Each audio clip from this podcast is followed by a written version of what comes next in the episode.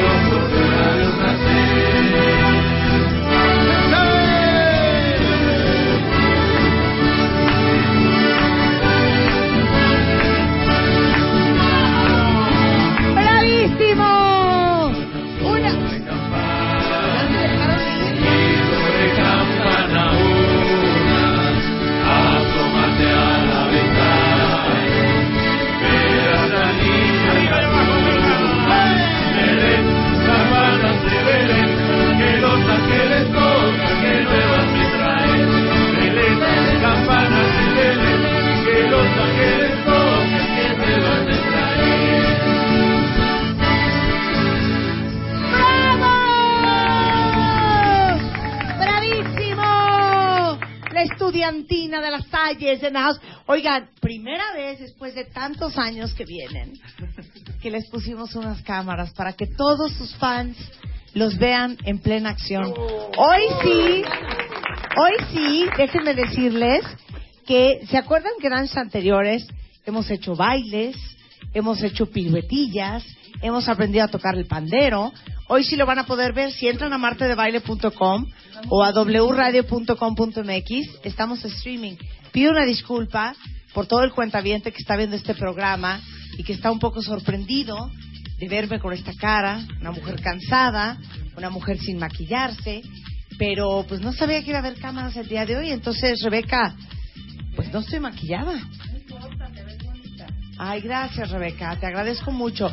Hoy es lunes de alegría, entonces, como ya no querían que empezara yo con lo que viene siendo el villancico de los Estados Unidos, el villancico anglosajón, perfecto. Entonces les traje a la estudiantina este de La Salle, un, grupo muy bonito, muy amigable, pero aparte sigo viendo las mismas caras, ¿eh?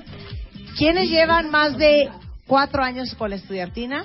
Suban la mano. Ay, sí, sí, sí son, sí son fieles. Nada más una pregunta, o sea, ¿no se van a ir nunca? O sea, uno puede tener la edad que sea, agarre el micrófono, alguien por favor. Uno puede tener la edad que sea y seguir en la estudiantina. Pues sí, mira, él empezó a los 5 años, de hecho. Ahorita Y- ya tiene y- como 65, ¿no? Y, y aquí sigue. ¿Quién es el que más años lleva en la estudiantina de la Salle? Curi, el abuelito. ¿Cuántos años llevas en la estudiantina, Curi? ¿Qué? Ya déjala, hijo. Déjala ir. ¿A poco? O sea, ¿entraste de qué edad y tienes qué edad? Ajá. No, bueno. Un chorro de tiempo. A los 18 y tiene 38. Tenía pelo Lleva, cuando llegó. lleva 20 años en la estudiantina. Ahora sí, Rebeca, no vamos a cantar Jingle Bells, no vamos a cantar Rudolph Red-Nosed Reindeer. Ahora sí, pídeles el pez en el río, fíjate. Ah, esa era. Ah, claro. O sea, letra que nos deja mucho que desear, ¿eh? Y mucho que pensar. A ver, una, una súper prendida para que mi amigocho, ven acá, baile conmigo. Ah, pues con y con Rebeca. pin, pin, con el pin, pin. Luego, este, Preséntate. Di cómo se llama el baile que nos vas a mostrar aquí a través de live stream. Eh, y di cuánto tiempo llevas practicándolo, cómo lo aprendiste y cuál es el grado de complejidad de lo que haces. Bueno, yo soy, yo soy Gabriel, tengo 10 años aquí en Estudiantina, aprendí a bailar el pandero aquí en Estudiantina y pues sí, la verdad es muy difícil bailar. No lo puede hacer cualquiera. no cualquiera lo puede hacer. ¿Y cuál es la gracia para los que no te están viendo? ¿La gracia? Pues, sí, brincar, llevar el ritmo de la música con el baile y con los panderos, Perfecto. ¿Con qué canción te gusta bailar esta, este... con aires vascos. Aires Vascos, Aires Vascos. Una canción original de cuándo que nos habla de qué. ¿Y usted quién es? Yo soy Jesús Vázquez, servidor. Yo creo que le gano a Curi, porque yo ya llevo como 35 años en la estudiantina. Fui director de la estudiantina un tiempo, estamos ahorita nuevamente incorporándonos. Esta canción este, es muy clásica de estudiantinas y la verdad que la Salle la ha llevado como bandera durante mucho tiempo. Aires Vascos se llama. Aires Vascos. Per- perfecto. O- ah, esta era del Pin Pin Pin Pin. Oye, yo no sabía que se llamaba Aires Vascos. Oye, gran aprendizaje esta mañana. Aires Vascos es la del Pin Pin. ¿Y la gente la pide cuando la pide como Aires Vascos o cómo la pide? Pues la verdad, aunque no la pidan, con esa ab- abrimos siempre. Pero cuando la piden, ¿cómo la piden? Pues la- este, a mí- beber, beber, o a mí me gusta el pin, pin, pin, o este, agua cristalina. O- ¿Tienes tú un verso? La- eh, ah, ¿Cuál es el verso?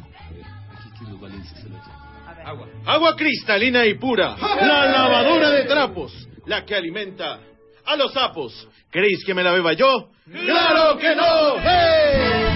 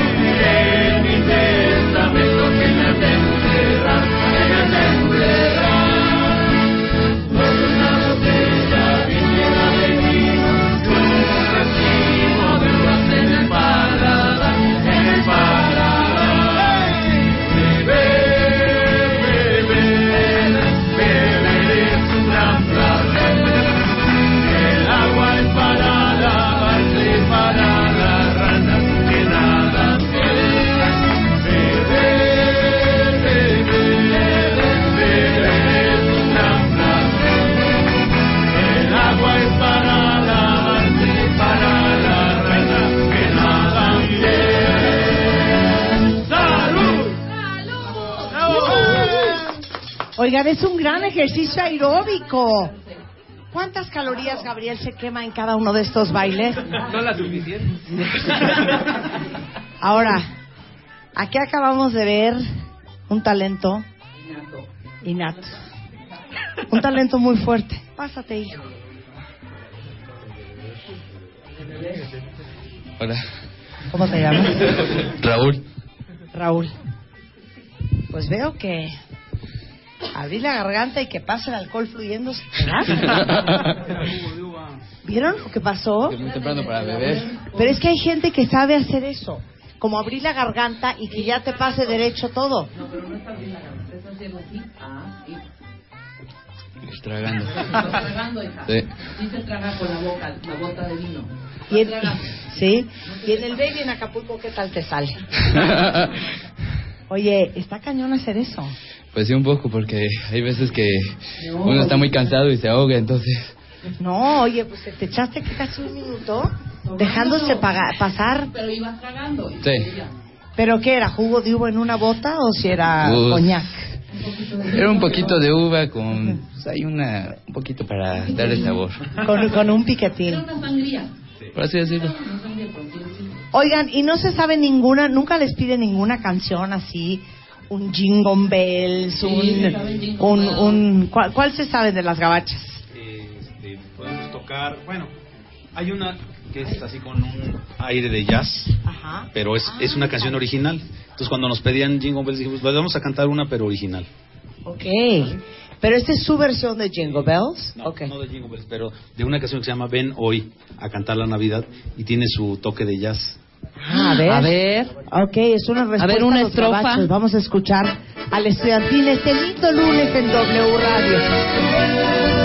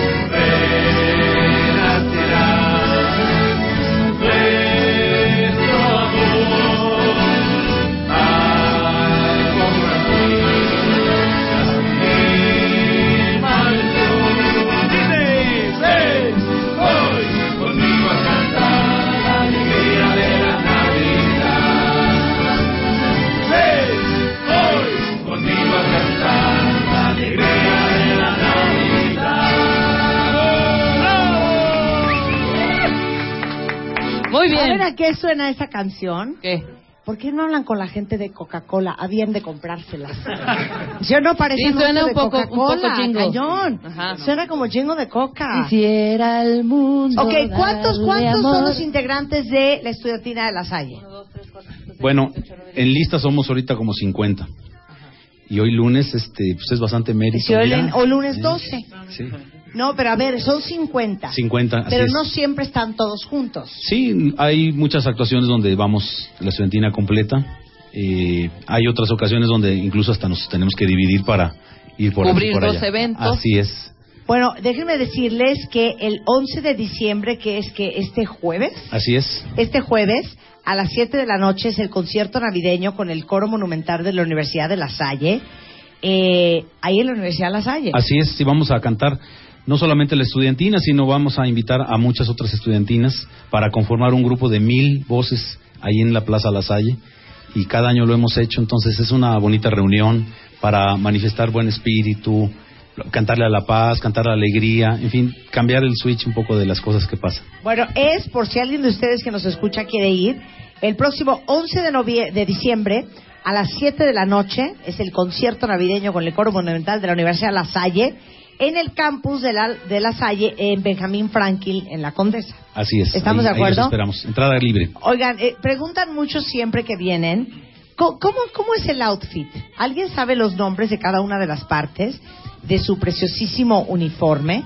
A ver, Irving. Sí, Marta, muchas y gracias. Er- Erwin y Er- eh, Erving, Erving, Irving. Hablando en inglés. Bueno, aquí nuestro nuestro modelo Alam nos va a, a Pásate, enseñar hijo. un poquito. Pásate aquí al centro.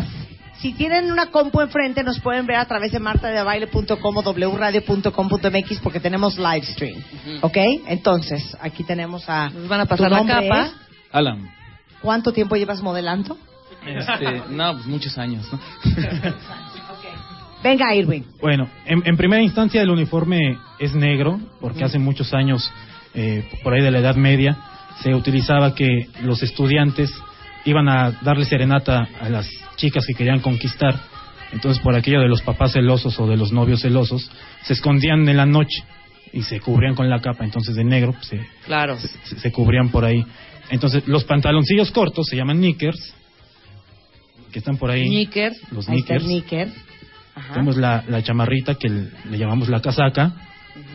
Y esas, esos dos listones que ves por ahí se les llama becas. Becas. Son las becas. Esa azul y rojo. ¿Por qué azul y rojo? Porque son los colores de la universidad e institucionales. Y porque e- en su momento esa beca representaba un color, la, es- la universidad en la que se estaba estudiando, y con el otro color la facultad. Por eso se, se eran dos colores. Y bueno, y la capa característica para que se sigan escondiendo los muchachos. Ok, date vuelta, querido. Da una vuelta, eso. El, muy el bien. mayón, ¿qué nos dicen del mayón? Sí, de, de la, de la media de enfermera. Sí. Bueno, también eh, la, en un principio era negra, pero quisimos darle un, un toque original, Más moderno. contrastante, para que se viera más elegante. Ahora, Entonces, no son Pero espérame, medias. ¿hasta dónde ¿eh? va? No son, medias, son, calcetines, calcetines. blancos. Claro. Ok. Y, no, neta, ¿dónde se compran esos calcetines hasta arriba? Pues, en el tianguis. ¿Son de futbolista? Son de futbolista. sí. Son de futbolista. Muy bien.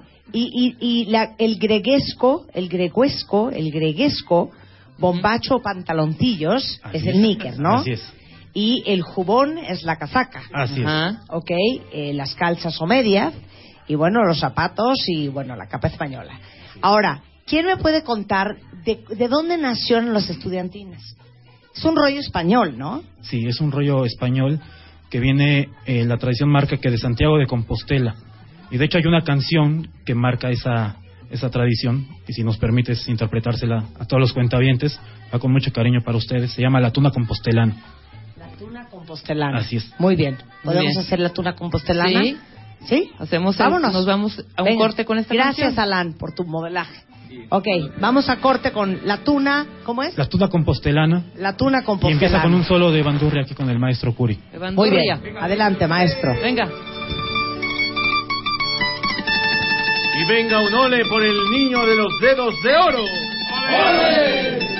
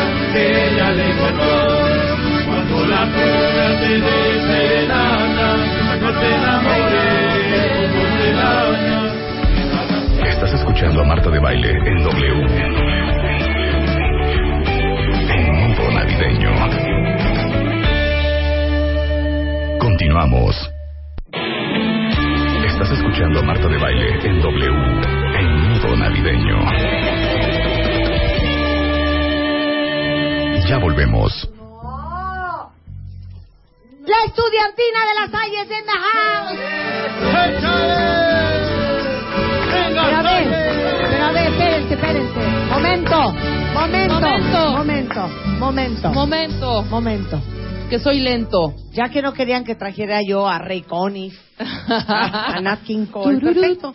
Les traje la estudiantina de la Salle. Sí. Vamos a hacerles una prueba. Sí, vamos a hacerles una prueba. Vamos a cantar una- un pedacito nosotras de las que yo me acuerdo de la estudiantina, porque yo sí iba a noches coloniales, no sé tú. No. Yo sí iba a muchas noches coloniales. Entonces no vas a poder jugar, hija. Claro que sí. Pero si no te sabes las rolas, rolas de... Como si me la sé. Bueno, yo empiezo a ver si es cierto. Ok. ¿no? Voy a cantarla y ustedes se siguen. De colores, de colores. de los campos de la primavera.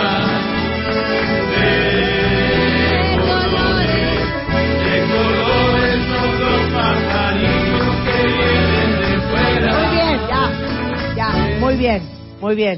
Si se la supieron. Muy bien, vas. Ok. Es rápido la cosa. En la plaza vacía, en la plaza Plaza vacía, vacía, nada vendía el vencedor. Muy bien. Y aunque nadie compraba, no se apagaba nunca su Cántala. No se apagaba nunca su voz. ¿Quién quiere vender conmigo la paz de un niño durmiendo?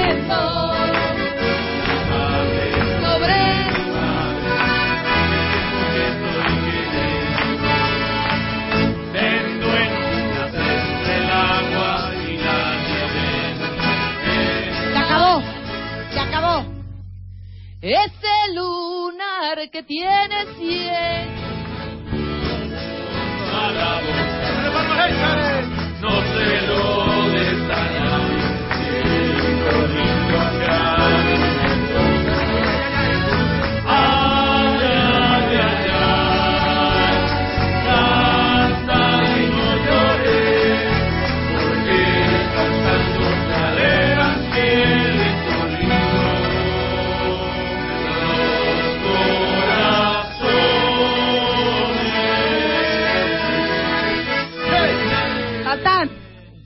Esta es la prueba de fuego. Venga. Quiero música cardíaca, por favor. Sí.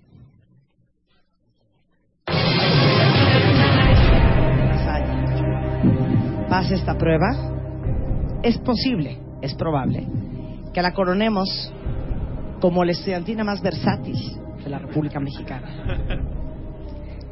Con mejor capacidad de respuesta, que logra integrarse como un equipo al unísono, interpretando cualquier canción que usted pide en una noche colonial. La canción con que vamos a hacer este reto es una canción que dice y la pandereta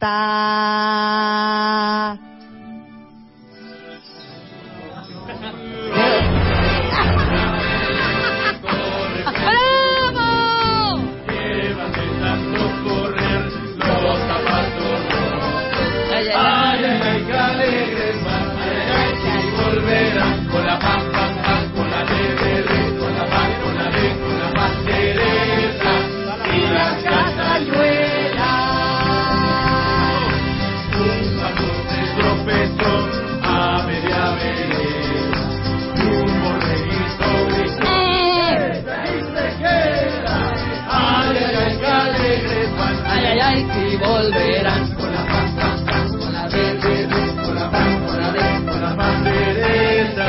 Y las castañuelas. ¡Pasaron la prueba! ¡Un aplauso! ¡Qué bonito!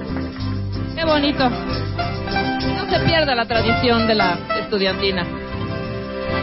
Muy bonito, sí pasaron lindo. la prueba. ¿Cómo no? Hubo ahí unos momentos cardíacos, un, un poco de miedo, un poco de incertidumbre, pero lo lograron. Totalmente. Bueno, van a estar este jueves 11 a exactamente Este ¿Las jueves siete de 11, la noche? 7 de la noche, en la Plaza La Salle, ahí en la Universidad de La Salle, Benjamín Franklin, número 47, Colonia Condesa. Ahí los esperamos con muchísimo gusto y con muchísimo cariño. Qué bonito. Un Ahí aplauso estaremos. para la estudiantina de la Salle. ¿Con qué se van a despedir, muchachos, del cuentamiento bonito? Sebastopol. Muy bien.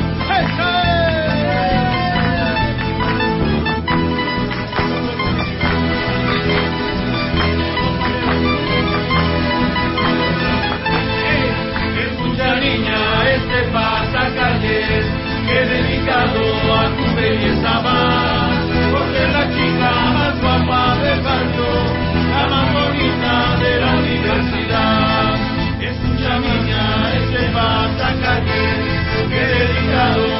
tu belleza va, porque la chica más guapa de la radio, la más bonita de la universidad.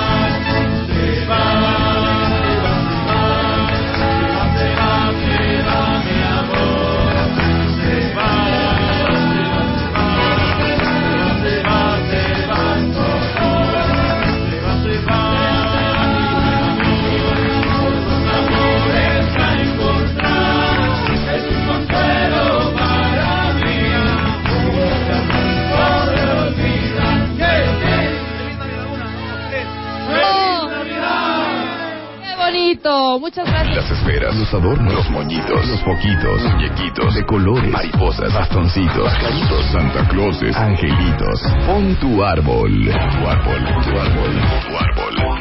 Tu árbol. Adórnalo lo más original y creativo. Tu árbol. Postéalo en martadebaile.com tu árbol o wradio.com.mx. Tu árbol. Los mejores arbolitos se llevarán grandes alegrías.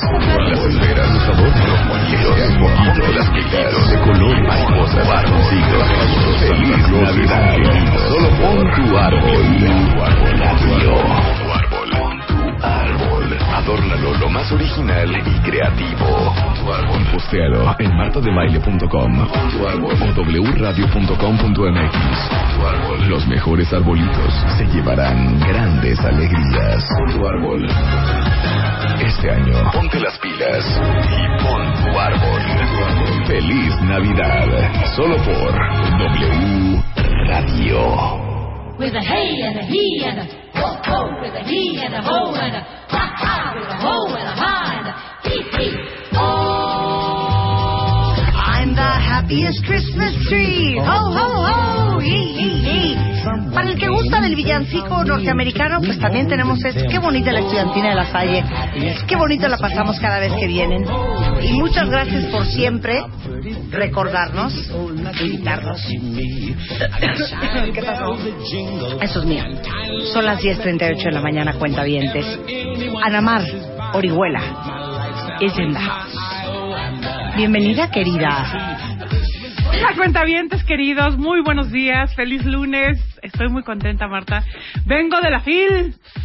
Fui a presentar mi libro. Mm. Claro, vi una foto tuya con una cuentaviente. Sí, sí. ¿No? Presentando el libro Montserrat. Que es súper De fan del el libro programa. Hambre de Hombre. Hambre de hombre, dice que de verdad había muchos cuentavientes en la presentación de Guadalajara. Todos te mandaron saludos eh, después de un taller, estuvo muy bonito, fue había muchísima gente en la fil, impresionante, este mucha gente, muchísima gente. Pero fue una gran experiencia para mí. Pero una- platícales a todos los cuentavientes de qué trata el libro Hambre de Hombre. Sí, porque además, ¿qué crees, Marta? Que hoy les traje 10 libros a los Ay, cuentavientes para que lo lean, porque además Hambre de Hombre justamente habla de las dos heridas de amor, que es la herida de abandono y la herida de traición. ¿Qué pasa si tú eres una persona que tienes estas dos heridas emocionales y cómo, qué es lo que, cómo va desarrollándose tus relaciones de pareja desde el control, desde los celos, desde el- la necesidad de ser amada, desde la falta de límites, desde el vacío? O sea, estas heridas generan relaciones muy destructivas y, y llenas de compulsión por ser ser suficiente, por, eh, por porque porque el otro te vea, te quiera, en fin, o sea, muchas compulsiones que no permiten vivir la intimidad. Entonces, hambre de hombre es un viaje para que te entiendas, para que observes cómo fuiste desarrollando estas heridas emocionales y puedas cambiar la historia. Me fascina. Y lo deben de leer todas las mujeres. ¿Qué? Todas las mujeres que sienten la necesidad de ser amadas a costa de su autoestima, que no saben poner límites, que controlan, que no saben confiar y que de alguna forma han tenido un, experiencias en el amor donde terminan sus historias, que es justo de lo que vamos a hablar hoy, sintiéndose abandonadas o traicionadas. O sea, como si tienes un cierto sistema ahí de, de- repeticiones con estas dos experiencias, donde al final me siento siempre abandon- abandonada por mis parejas, o al final me siento que me traicionan, es un libro para ti. Entonces, realmente, y, y la verdad es que también lo pueden leer hombres, porque estas heridas emocionales son de hombres también. Lo dediqué a mujeres, pues por todo el trabajo de 10 años de autoestima y trabajo con el niño herido. Por eso lo dediqué a mujeres, pero en realidad también lo pueden leer hombres. Bueno, pues ahí está. Se llama Hambre de Hombre de Anamar Orihuela, editorial. Editorial Aguilar. Aguilar. Aguilar y lo pueden encontrar por- en todas las librerías de prestigio y pueden este pues dedicarse este fin de año a leer Hambre de Hombre, ¿por qué no? Me parece precioso. Pero ahora el tema que nos atañe el día de hoy.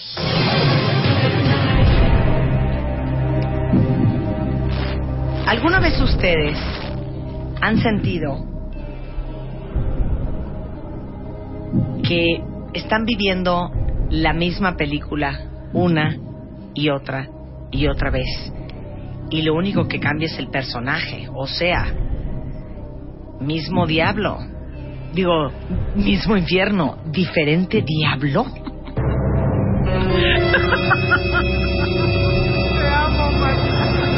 Pues es que así es, ¿no? Es que así es. De hija, otra vez con el mismo problema que con el anterior. Exactamente, con el mismo dolor, con la misma historia. Es que, Marta, de alguna forma, eh, es, es, un, es un sistema que que es tan profundo que vamos heredando con nuestras relaciones de pareja que de pronto eh, simplemente ya tienes un guion establecido, ya tienes una historia contada y lo único que haces es un, un casting para nuevos actores, donde la actriz principal, ya sabes qué es lo que vive la, actri- la- la actriz principal. La actriz pri- principal es la malquerida o la actriz o el actor principal es el que hace todo pero nunca es suficiente o el actor principal eh, siempre lo pudo haber hecho mejor. O sea, tú ya sabes que el actor principal que eres tú tiene siempre un tipo de, de- de actuación y de sufrimiento. Eh, tú ya sabes también que, que los, los actores a los que les haces el casting, porque además hacemos un casting bastante intuitivo, o sea, el casting eh, simplemente de sentir la energía de la persona. ya- ¿Sabes quién va a jugar en tu película o quién no juega? ¿Quién se va a enganchar perfecto? Y además lanzas los anzuelitos para ver, así es como hacemos el casting. Lanzamos ciertos anzuelos donde de pronto te, te, te seduzco y me victimizo y a ver si me ayudas. Si tú me ayudas, ya, ya sé que tú- entonces tú eres un buen actor para mi película. Claro. O de pronto a lo mejor yo te voy a rescatar y si tú te dejas rescatar y te dejas guiar por mí, entonces eres un buen actor para mi película o una buena actriz para mi película. Quizá hago cosas por ti, pero al final sentiste que no me lo agradeciste y no me lo reconociste. Ah, entonces eres un buen actor para mi película, porque a nivel inconsciente nuestros actores confirman nuestras más eh, dolorosas y obscuras y, eh, y recónditas ideas. Claro, a ver, pero dame un ejemplo de misma película, mismo guion y solamente diferentes actores. Exacto. Hace cuatro años fue con un Juan, hace dos años fue con un Jorge, ahorita estoy en mi película con un Josué. Exacto. O sea, misma historia, diferente actor o diferente actriz, ¿eh? O diferente Porque actriz. esto no es solamente de mujeres. Totalmente. Pero dame un ejemplo perfecto. Justo el fin de semana una chica me daba ese ejemplo. Me decía, eh, durante, la, durante la primaria todo el tiempo, porque di un taller en Guadalajara, me decía, eh, durante la primaria todo el tiempo me sentí eh, sustituida. Siempre una amiga o una o mi pareja siempre me cambiaba por alguien. Ajá, o sea, esto es algo que ella vivió con su mamá, porque su mamá era una mamá soltera y toda, todas sus relaciones, o sea, su papá se fue con otra mujer. Entonces la mamá vivía esto y ella lo sentía. Su papá se fue con otra mujer y, fue sustituida. Ella lo reprodujo y en la escuela siempre se sintió así. Sus galanes siempre se iban con otra o la sustituían. Ella hoy tiene un hijo el papá también está ausente. Y de pronto estas experiencias continúan siendo parte de su historia. O sea, de alguna manera ella siempre se coloca en un guion, en una película, donde ella es sustituida. Ajá. Claro. Entonces, eso es algo que eh, no, no importa eh, con quién estés. Hay una forma en la que reproduces esta historia y que haces algo para hacerla sustituida o que haces algo para que entonces no se te reconozca o, o para que seas la malquerida o para que no este para que seas la traicionada algo algo hay en ese sistema que además muchas veces no es nada más tu historia o las experiencias dolorosas que en las que has tú eh, en las que has vivido. A lo mejor también es la historia de tus papás. Es la historia es la película que heredaste como una papa caliente de tu abuelita. Claro. es Y- y- no, es que estoy leyendo aquí, por ejemplo, les acabo de preguntar en Twitter, ¿quién de ustedes siente que su historia acaba casi siempre igual en sus relaciones de pareja? Dice aquí una cuenta presente, hace cinco años, hace dos y en este momento sigo en busca. Alguien más dice, siempre es lo mismo, no soy lo que ellos querían. Exacto. Entonces, con el hashtag siempre es lo mismo, díganme cuál es el patrón que están identificando que termina siempre igual su película. De verdad necesito ese libro. Ayer me cortó mi novio por la misma razón que me han cortado los demás. Exacto. Es totalmente un, un guion ya establecido y lo más, digamos que lo más increíble es cómo llegamos a la misma, al mismo final. ¿Qué capacidad, qué habilidad tenemos para que estas historias tengan siempre ya un final elaborado, un final predecible, un final que, que prácticamente desde que te conozco sé que va a pasar?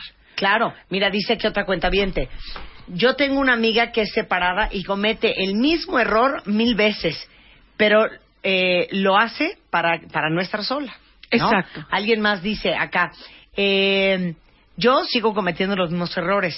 Dice alguien más acá, eh, habrá una receta para cambiar el guion. En la mía todos se avergüenzan de mí. Exacto. O por lo menos eso es lo que siento. Ajá. A ver, pero quiero saber todos los hombres que escuchan este programa, ¿qué patrón han visto repetirse en todas sus relaciones? O mira, aquí Carmen dice una muy buena, siempre es lo mismo, te engañan todos. Exactamente. O siempre es lo mismo, todas te pintan el cuerno. Claro. Así es. Dice aquí, en todas mi final de película es que se van sin decir ya terminamos. Ajá, sí, se desaparece. Se desaparece. Pero fíjense qué perverso y qué perro de lo que estamos hablando hoy. Exactamente. Porque uno diría, es que, ¿sabes qué? Todos son así. No, es que todos los escoges así. Sí, porque como decíamos, el casting se hace desde la intuición y desde el inconsciente. A ver, pero explique eso bien. Ok, O sea, yo salí con un cuate, me cayó perfecto, me latió. exactamente. Pero yo en ese momento no lo conozco bien. no lo conozco O a bien. la chava. No, incluso no necesitas ni siquiera cruzar palabra, porque tu parte intuitiva, la parte en ti que tiene, incluso hasta es una cuestión química, Marta, eh, que, que una parte de ti emocional se siente atraída por esa persona, es algo completamente físico. O sea, tú cuando conoces a esta persona que va a jugar tu juego, es incluso químico. Hay una química que comparten que ni siquiera, te- ni siquiera necesitas cruzar palabra, te atrae te entusiasma, te llama. Y por supuesto después lo pones a prueba y, le, y haces cosas para que, para que pesque el anzuelo. Como, como las que decíamos, ¿no? A lo mejor ese que, te, que se va a ir, ya es el que te atrae además. O sea, claro, porque les voy a decir una cosa.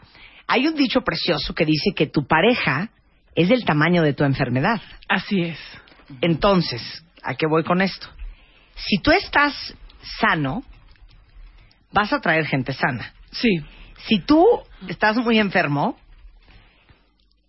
y atrajiste de puro churro a alguien sano, esa persona sana se va a acabar yendo más pronto que, de- que tarde. Sí, sí. Porque, porque, no, porque no va a jugar un- ese juego perverso tuyo. Exacto.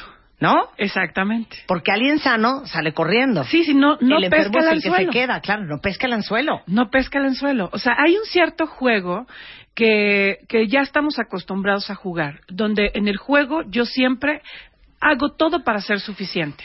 O en el juego yo siempre eh, quiero ser la, el héroe que te rescata, el héroe que va por ti y cura tus heridas. O sea, en el juego yo eh, ya encontré, yo ya tengo un papel establecido. Esto, esto es una teoría del análisis transaccional. Esto se llama guiones de vida. O sea, de cómo, de alguna forma, en los momentos dolorosos de nuestra vida hemos tomado decisiones de vida que después vamos reproduciendo. Decisiones, por ejemplo, una decisión de vida es, yo cuando fui chica, cuando estaba chiquita, mi papá nunca me vio.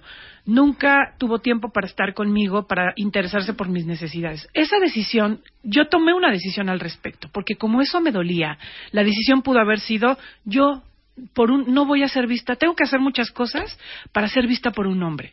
Porque solamente cuando sacaba buenas calificaciones o solamente cuando era muy buena en el deporte, mi papá volteaba a verme. De tal forma que yo aprendí, ok, entonces para ser vista tengo que hacer algo extraordinario. Entonces, eso es una decisión de vida que va reproduciendo un, todo un sistema donde ahora, si tú hiciste eso con tu papá, la historia siempre termina en que tenías, tienes que hacer mil cosas para que los hombres te vean. Y Claro. nunca es suficiente pero, porque te pero- dejan de ver. Claro, porque, pero está padre porque muchos de ustedes en Twitter, por lo menos muchas mujeres que están escribiendo, lo tienen bastante claro, ¿eh? Sí. Porque una dice, yo siempre acabo en relaciones a larga distancia. Ajá, ¿no? exacto. Una gran forma de autosabotaje. Sí, total. O sea, si, no quiere, si quieres eh, alejarte de la intimidad, busca relaciones lejanas. Claro. Por ejemplo, alguien más dice aquí, yo eh, siempre acabo, y es un hombre, eh, mis relaciones después de cuatro años se empiezan a apagar la llama, pero de veras no es por mí. o sea, no es que de veras sí, manito. Sí, sí, es que eso es lo que tienes, eso es lo que pensamos, que no hacemos nosotros nada para que terminen sintiéndose, para, por ejemplo, para que nos terminen controlando. Yo no hago nada, pero terminan volviéndose locas y terminan controlándome y queriendo eh, controlar mis amigos y mi vida, pero yo no hago nada. No, solamente eh, empiezas a, a desubicarte, a, a soltar tus responsabilidades, a ser Claro. inestable. Mira qué cañón, una cuenta bien, y voy a omitir nombres el día de hoy. Dice, siempre termino manteniendo a mi pareja, siempre acabo sintiendo que se están aprovechando de mí y los termino dejando por mantenidos. Exacto. Ese ya es el, así se llama la película. ¿Cómo le titulas a tu película, querida cuentaviente? Donde al final yo tengo que dejar estos abusivos. Claro. Porque. Que yo mismo creé. Que yo mismo creé. Claro. Porque además, qué increíble habilidad, si tuviéramos esa habilidad para lo sano, de poder justamente elegir al que, al que va a ser el mantenido. Y además hacer Al que cosas. se va a dejar el mantener, mantener Ajá. claro. Y hacer justo cosas para llevarlo ahí. Es, es tan doloroso porque además es tan inconsciente y terminamos, y además nuestro final siempre nos duele. Ni siquiera es que digamos, ah, bien, lo dejé, qué placer, confirmo mis ideas macabras.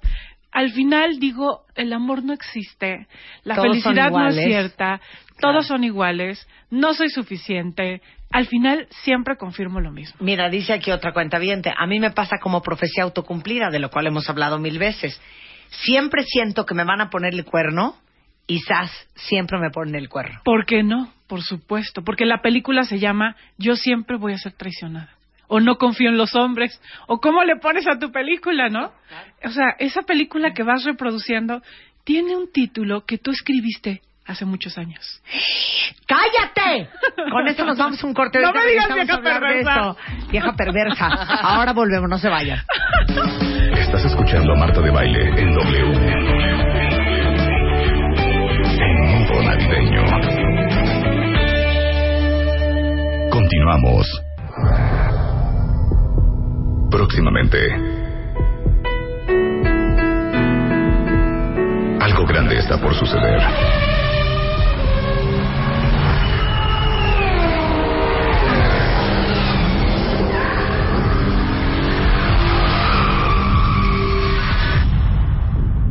My Favorite Things. 2014. 10 cuentavientes contra 228 mil rivales. My Favorite Things. 2014. Un juego extremo, solo 10 triunfadores. My Favorite Things. 2014. Espéralo. Solo por W Radio. Y en cualquier momento ya voy a decirles qué les voy a dar este año en My Favorite Things, así es que estén muy pendientes, cuentavientes. Pero ahorita estamos hablando y cachándonos de cómo repetimos la misma historia, diferentes actores, pero que al final no estamos viviendo una vida, sino repitiendo una película. Y para todos los que siempre acaban con el mismo tipo de mujeres o con el mismo tipo de hombres, o sus relaciones siempre acaban igual y siempre acaban por las mismas razones más menos, no es casualidad. Y de eso estamos hablando con Ana Mar Orihuela. Justamente, y, a- y nos quedamos en que esa historia, esa historia, esa triste historia, la escribiste hace muchos años, en momentos Me traumaste difíciles. con lo que dijiste. Eres una mujer muy perversa. Ay, ya, Ana Marta, no me digas No, así. pero es que, ¿sabes qué? Me, da- me, me, me encanta que estemos hablando de eso, aunque seas perversa. Le voy a decir por qué. perversa. Acaba de mandar alguien un tuit que dice, siempre acabo con hombres casados.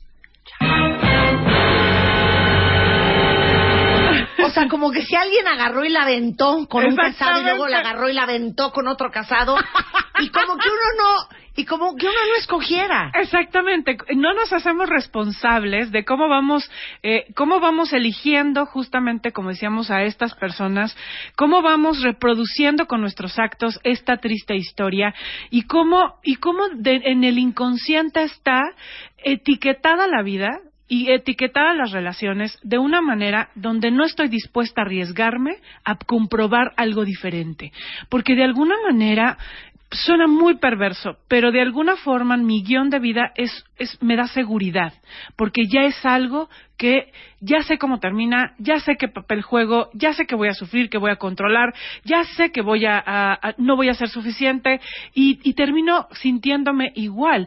¿Dónde está escrito este guion? O sea, ¿en qué parte de nuestra personalidad está escrita esta historia que, que tiene tanta fuerza y que además gana en nuestro inconsciente? Pero a ver, ahí les voy a hacer una pregunta muy perra, ¿eh? Todos ustedes escuchando a Namar, ¿se han preguntado por qué escogieron como escogieron?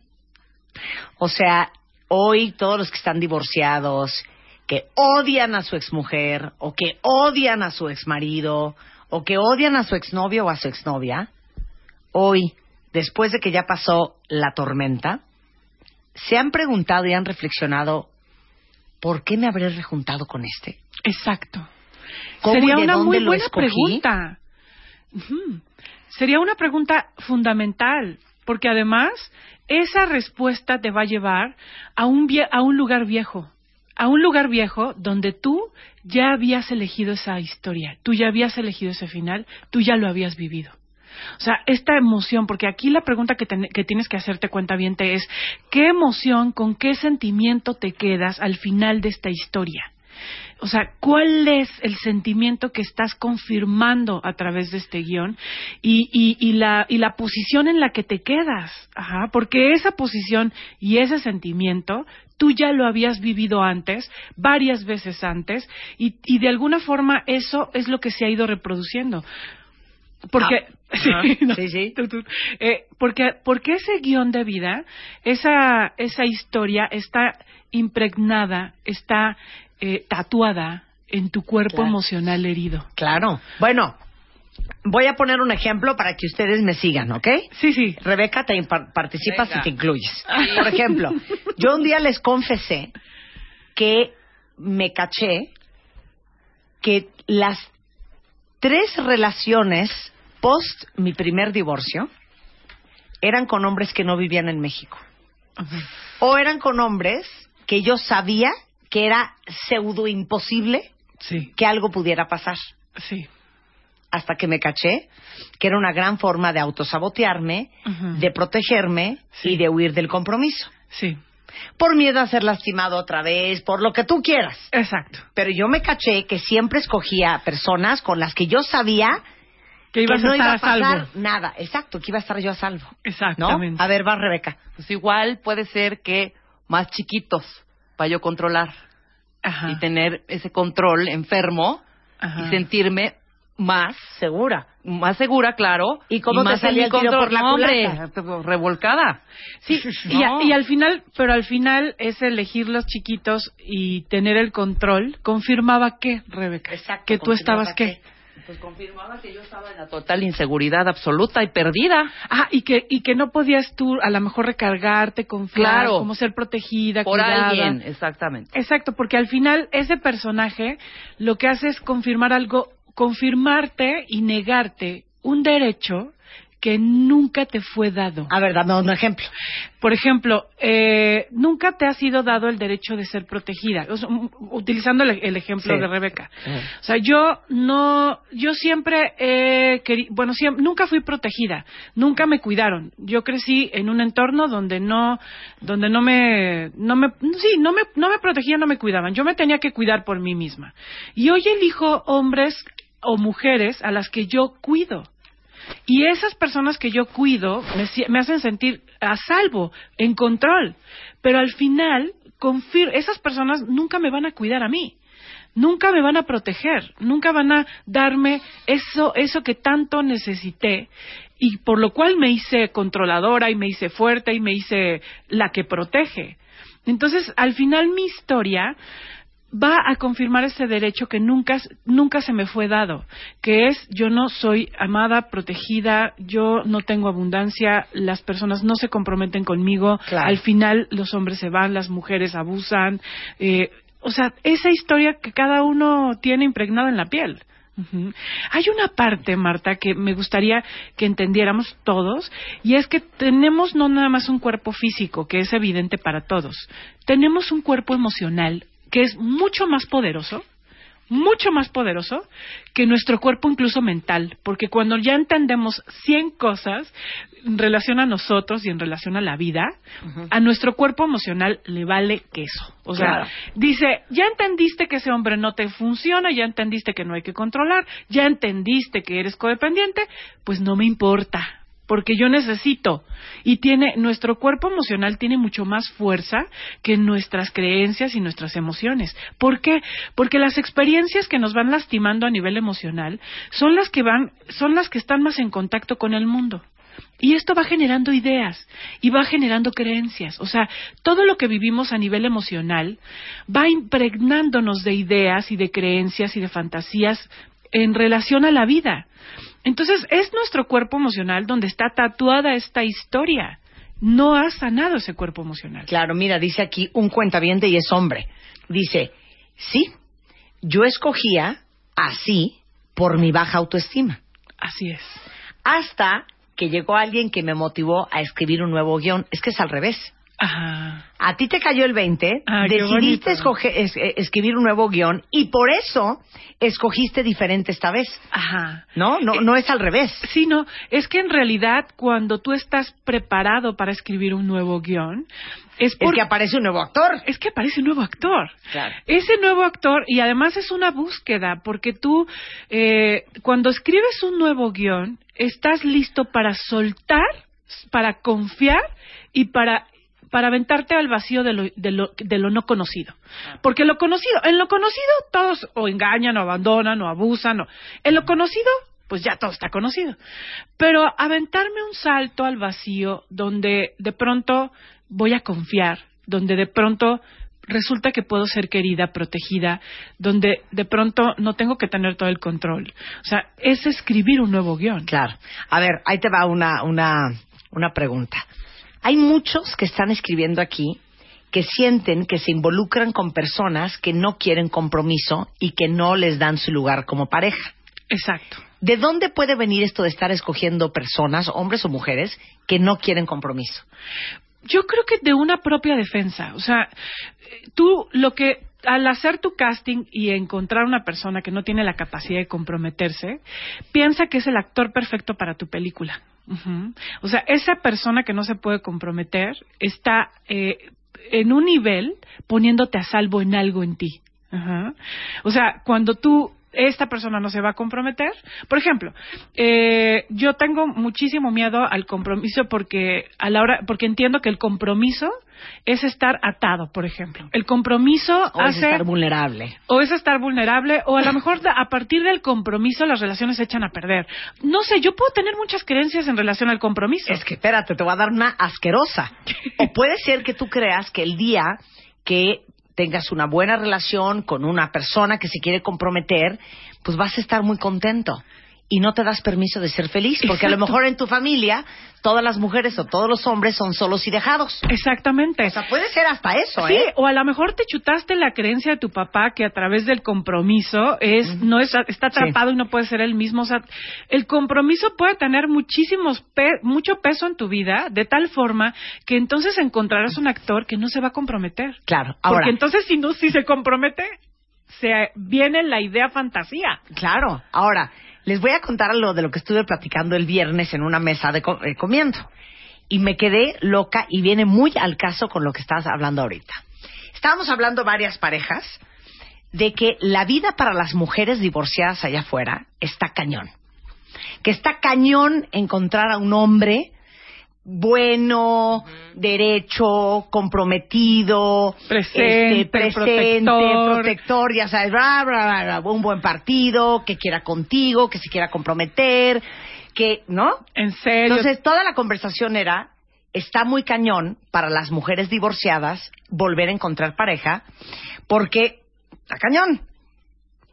Y habíamos dos en la mesa que dijimos, perdone, pero mi experiencia ha sido otra. Claro. Y decía una de las chavas, yo, fulano con que he salido, fulano con que, que, que se ha querido casar conmigo. Yo me divorcié, cortaba con uno, cortaba con otro, y a los dos días me aparecía otro. A ver, explíquenme eso. Sí, creo que hay, hay, una, hay un guion que se escribe a nivel colectivo, Marta, que, que, que de alguna manera eh, alimenta, se alimenta con estas ideas de es que ya para nosotras las viudas o para nosotros las, Las divorciadas, o para está nosotras cañón. las- está muy difícil. Y saben qué, es que no está difícil. Yo creo que más bien muchas divorciadas padecen de lo mismo. Exacto. Y por eso no están encontrando hombres que se quieran comprometer. A mí jamás me pasó, ¿eh? Sí, porque tiene que ver con tus propias creencias. O sea, tu guion se, se escribe a partir de tus prejuicios y de tus creencias. Hay un plano energético en la vida que si supiéramos manejarlo seríamos muy poderosos. O sea, el, el, el plano energético es quien atrae tu realidad y se construye a partir de tus creencias. O sea, piensa de verdad, estas ideas, a mí, a mí a veces esto me parece tan trillado ya de piensa positivo. O sea, pero te juro que tiene, que es verdad. O sea, Claro. si tú crees que es muy difícil que los hombres después de Ah, que ¿va a eres casada, cañón? porque además a lo mejor puede estar ahí la, la voz de tu abuelita diciendo, ¿quién quiere una divorciada? ¿Quién quiere a alguien con hijos? Ya, o sea, si tú ya, ya a tu edad, ¿quién? ¿Quién ¿Quién se va a quiere una cuarentona? Claro. Pero son más ideas del medio, colectivas, que viste en tu mamá, en tu abuelita, en, ¿no? Que realmente una realidad.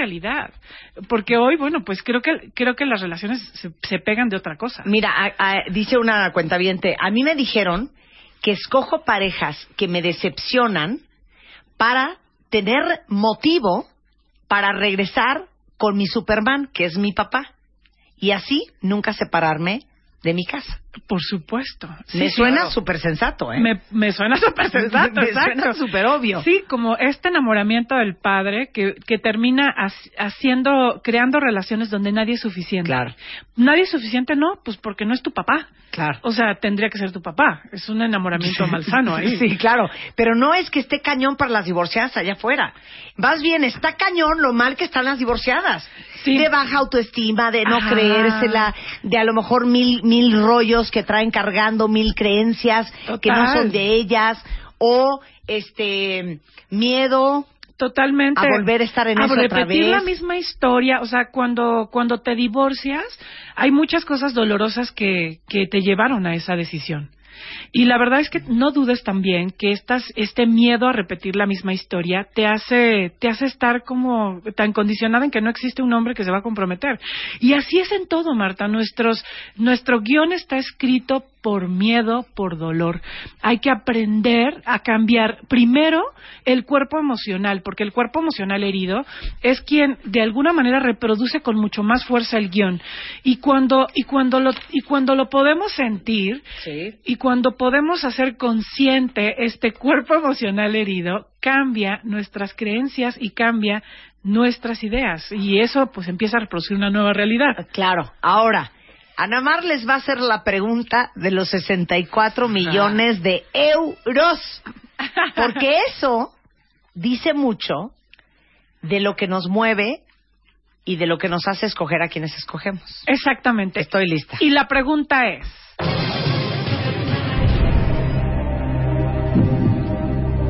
¿cuál es la emoción con la que te terminas quedando cuando la historia termina?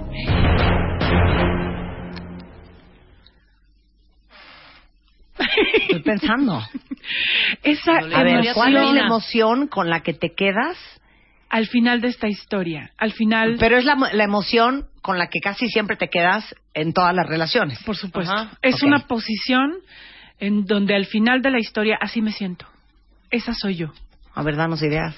Por ejemplo, la que comentó que eh, siempre con casados.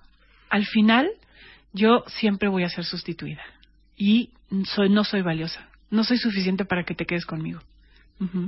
Esa es la emoción que confirma mi guion. O sea, soy un trapo. No sirvo para nada, no soy suficiente. Sí, y yo ya, eso yo ya lo había, yo ya lo sentí desde hace mucho tiempo. O al final eh, hago las cosas yo sola. No, nadie me va a acompañar, nunca hay alguien que verdaderamente me acompañe en mi proceso, ¿no? Al final no fui suficiente, no fui suficiente, Ok. no, no hice lo suficiente. O te puedes quedar que te quedas. sintiendo abusada. Sí. O te puedes quedar sintiendo traicionada. O frustrada. Otra vez.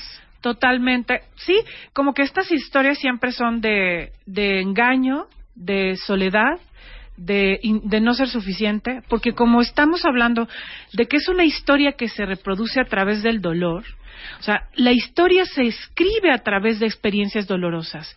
Y este guion es para protegerte en una parte de ti inconsciente de volver a vivirlo otra vez. Y aparte, ¿saben cómo pueden sacar cuál es esa emoción? Piensen cuál es su discurso. Ajá. O sea, como que cada uno de nosotros siempre tenemos como una frase que nos define. Por Ajá. ejemplo, puedes tener amigos que dicen, es que todas las mujeres son bien perras, Ajá. ¿no? O es que todas las viejas este, son pintacuernos. O puede alguien ser, es que todos los hombres son mentirosos. ¿Cuál es esa frase Sí. que si se las preguntáramos a sus amigos, dirían ellos que ustedes siempre dicen?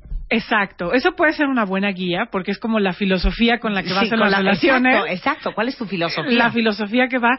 Y además también eh, observa cuál es el derecho que, se, que, se, que te es negado, o sea, cuál es el vacío que siempre se queda en esta relación. Y eso es justamente tu, tu miedo. Y el miedo el, el miedo que está presente en la relación y que terminas confirmando al final te vas a ir o sea al final yo siempre lo voy a hacer sola al final tú vas a abusar de mí al final yo voy a rescatar a todos nadie me rescata a mí. O sea al final siempre confirmo esta experiencia de mi cuerpo emocional herido y bueno definitivamente esto puede cambiar. Cómo puedo cómo podemos estar preparados para escribir mejores historias cuentavientes quieres ¿Cómo te gustaría ponerle al título de tu nueva película el próximo año? O sea, ¿cómo te gustaría titularla a una nueva y mejor película donde tú, eh, donde tu actor principal sí se ha cuidado, sí se ha aceptado, sí se ha amado, donde tu actor principal, que eres tú, eh, eh, viva una historia diferente? Ujú. O sea, ¿habrá esa posibilidad? Bueno, pero ¿cómo le haces?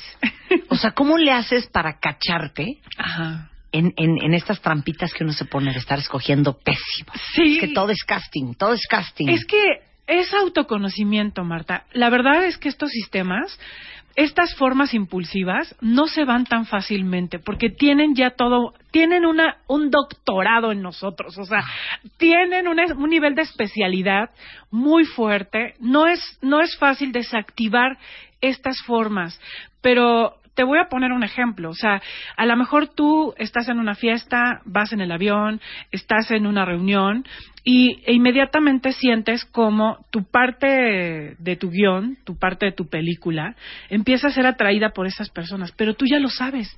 O sea, tú ya sabes que qué tipo de persona vas a vas a sentir esa atracción y tú sabes que eso no es lo que te hace feliz y ya sabes cómo termina esa historia, entonces ya te dejas de meter en la misma película.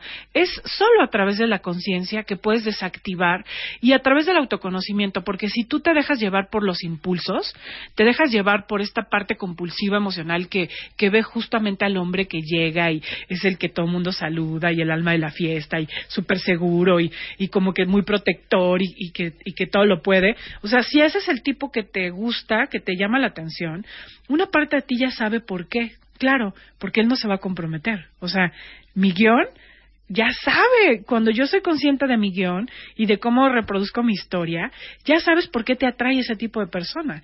Pero entonces en el momento en que lo haces consciente y que dices, yo no quiero elegir esto, quiero otra cosa, y entonces en ese momento se puede desactivar esta manera automática, totalmente automática que traemos en el interior y que es producto de nuestra historia, que es producto de una supervivencia, no es que no no es que seamos tontos malos, o sea, es que eso se inscribió por supervivencia. Al momento en que tú tuviste esas experiencias dolorosas, elegiste eso para ya no sufrir.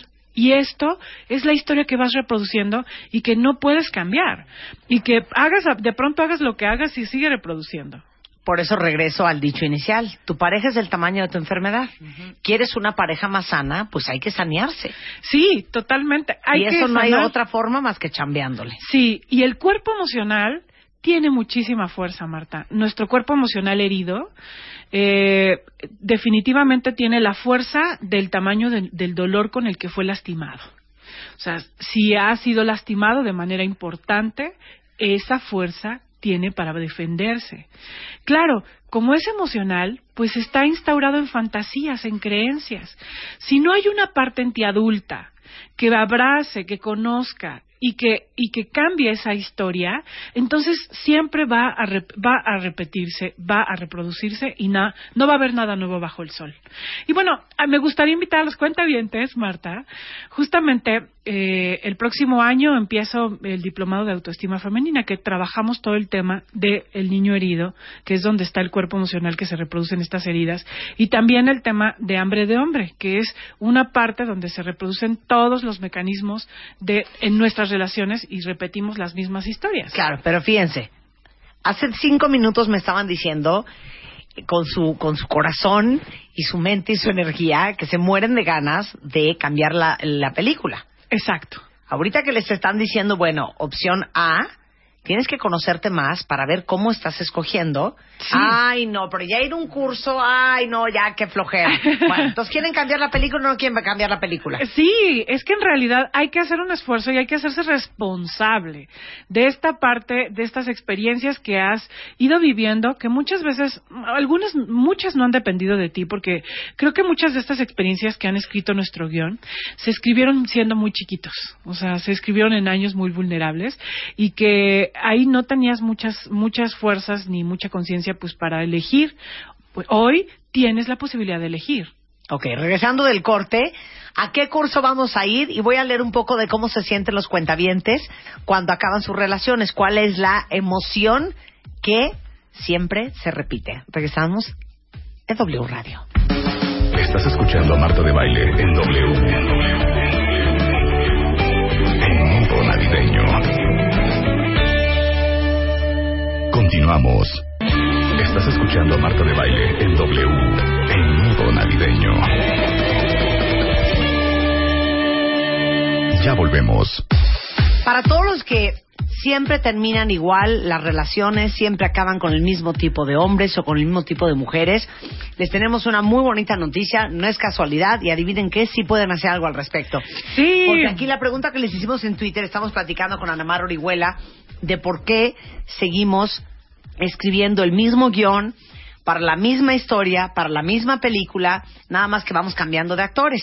Y les preguntábamos que cuál es la emoción constante con la que se quedan al final de sus relaciones. Y aquí viene desde coraje, insatisfacción, eh, me siento sola, triste, insuficiente, frustrado, este, ansioso, eh, ¿qué más? Eh, bueno, insatisfecho, que no alcanzo, que no soy suficiente. que no soy merecedor, que no pertenezco a ningún lugar, que al final lo pude haber hecho mejor, como que al final termino sintiendo que, que no soy merecedor, o sea, que es que el amor no es para mí, porque recuerden, lo que termino confirmando es una historia de dolor, no es algo feliz, no es algo consciente, porque como decíamos, no, estos guiones se reproducen en el automático y no estoy en el aquí y en el ahora eligiendo en, le- en la conciencia qué voy a hacer al- al- al- ante tal situación.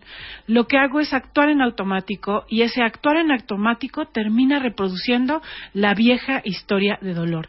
Y esto se puede cambiar, es una configuración que podemos cambiar, que, que por supuesto que podemos cambiar, porque si no, imagínate, ya todos tendríamos la vida etiquetada y ya no habría nada nuevo que descubrir. Y el problema es cuando solamente nos montamos, sobre todo en las relaciones de pareja.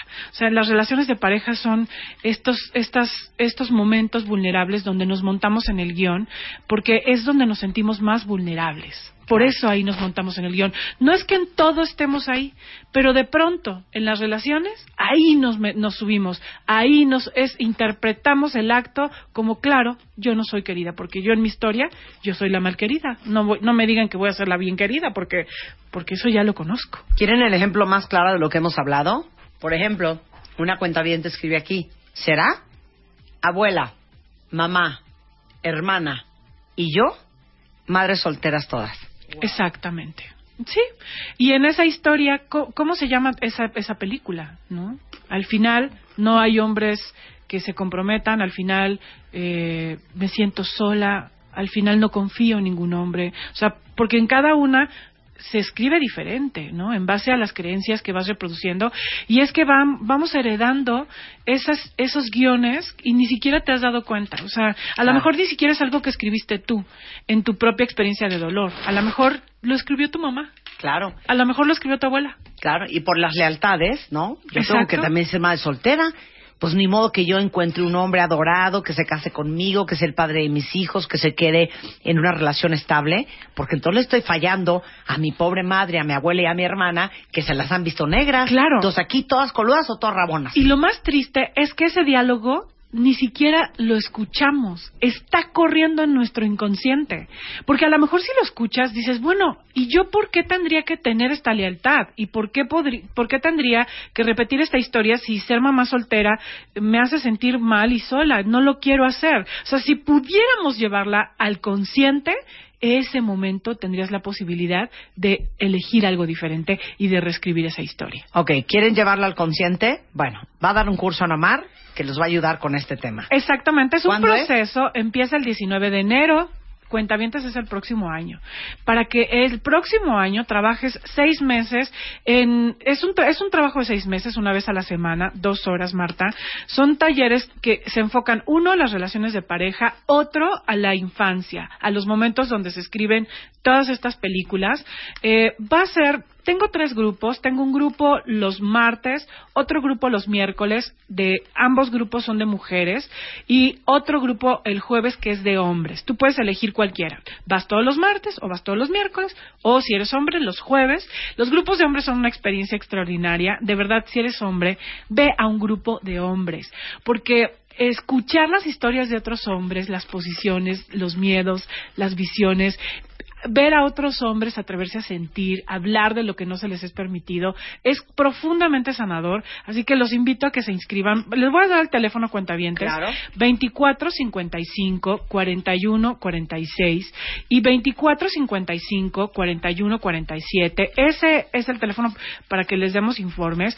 Y además les quiero regalar cinco becas cinco becas de inscripción eh, para todos los para los primeros cuentavientes que nos llamen o que nos escriban a través de Twitter arroba Anamar Orihuela y que nos digan cómo quieres que se que se llame tu, tu película este año. O sea, ¿cómo te gustaría cambiar el título de esa película? Eh, que es esa, esa película que hasta hoy ha sido escrita de una manera ya predecible. Entonces, ¿Cómo quieres cambiar ese título? Y también vamos a regalar 10 libros para los cuentavientes adorados de Hambre de Hombre con la misma pregunta. Eh, Ándale. a través del Twitter, arroba Anamar Orihuela, ¿cuál es el nuevo título de tu película?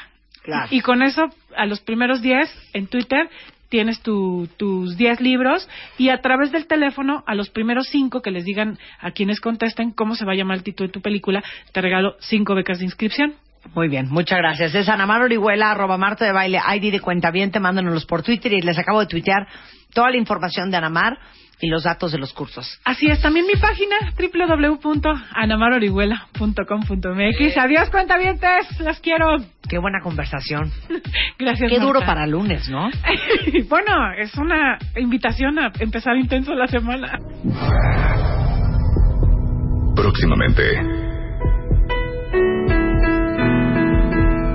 Algo grande está por suceder.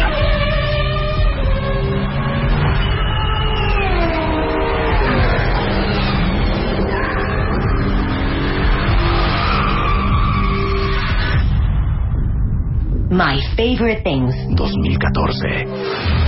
10 cuentavientes contra 228 mil rivales. My Favorite Things. 2014. Un juego extremo, solo 10 triunfadores. 2014. Espéralo. Solo por W Radio. Estás escuchando a Marta de Baile en W, en modo navideño. Ya volvemos.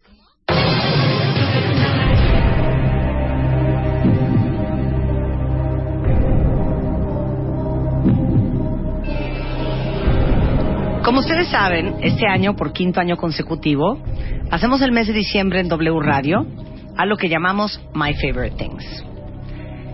Año tras año, yo, junto con todo el equipo, hago una lista de cosas que ese año, particularmente, compré mucho, usé mucho o me gustaron mucho. Y en ese momento, todo un equipo sale a hablar con todos estos productos, con todas estas marcas, para buscar regalarle a 10 cuentavientes esa lista entera de My Favorite Things. El primer año fue una lista de 25 cosas, el segundo año de 28, el tercer año de 34, el año pasado creo que fueron como 48, Como- ¿no? Sí, más o menos. Más o menos. Y 10 cuentavientes muy afortunados, que cada año escogemos de manera diferente, vienen al programa y yo les regalo a cada uno de esos 10 exactamente lo mismo. O sea, 48 cosas para cada uno. Ajá. El año pasado, por ponerles un ejemplo, regalamos iPads, iPods, pantallas, iPhones, televisiones, viajes, perfumes, viajes, champagne, boletos de concierto, champaña, ropa, cremas, comida, Frenos, frenos invisibles. frenos invisibles para los dientes. Y la verdad es que después del año pasado dijimos, ¿qué vamos a hacer en el 2014? ¡Qué fuerte! ¿Cómo hacemos un My Favorite Things todavía más extraordinario que el anterior? Y hoy, este lunes, que es... ¿Qué fecha es hoy? Hoy es lunes. 8 de diciembre, Sí, 8. les vamos a decir, por primera vez en la historia de My Favorite Things, qué les vamos a regalar este año. Porque todos los años anteriores había sido sorpresa. Y ustedes venían aquí en el estudio, ustedes escucharon el programa y nadie sabía de qué estaba hecha esa lista de My Favorite Things. este año sí se los voy a decir. Porque quiero darles a todos ustedes la oportunidad de jugar con nosotros. Porque este año vendrán 10 cuentavientes al estudio el 18 de diciembre a My Favorite Things. Pero este año, los otros más de 200 y pico de mil cuentavientes registrados que nos estén escuchando en diferentes partes del país, también juegan. ¿Qué les voy a regalar este año? Eso se los digo después del corte. Próximamente. Algo grande está por suceder.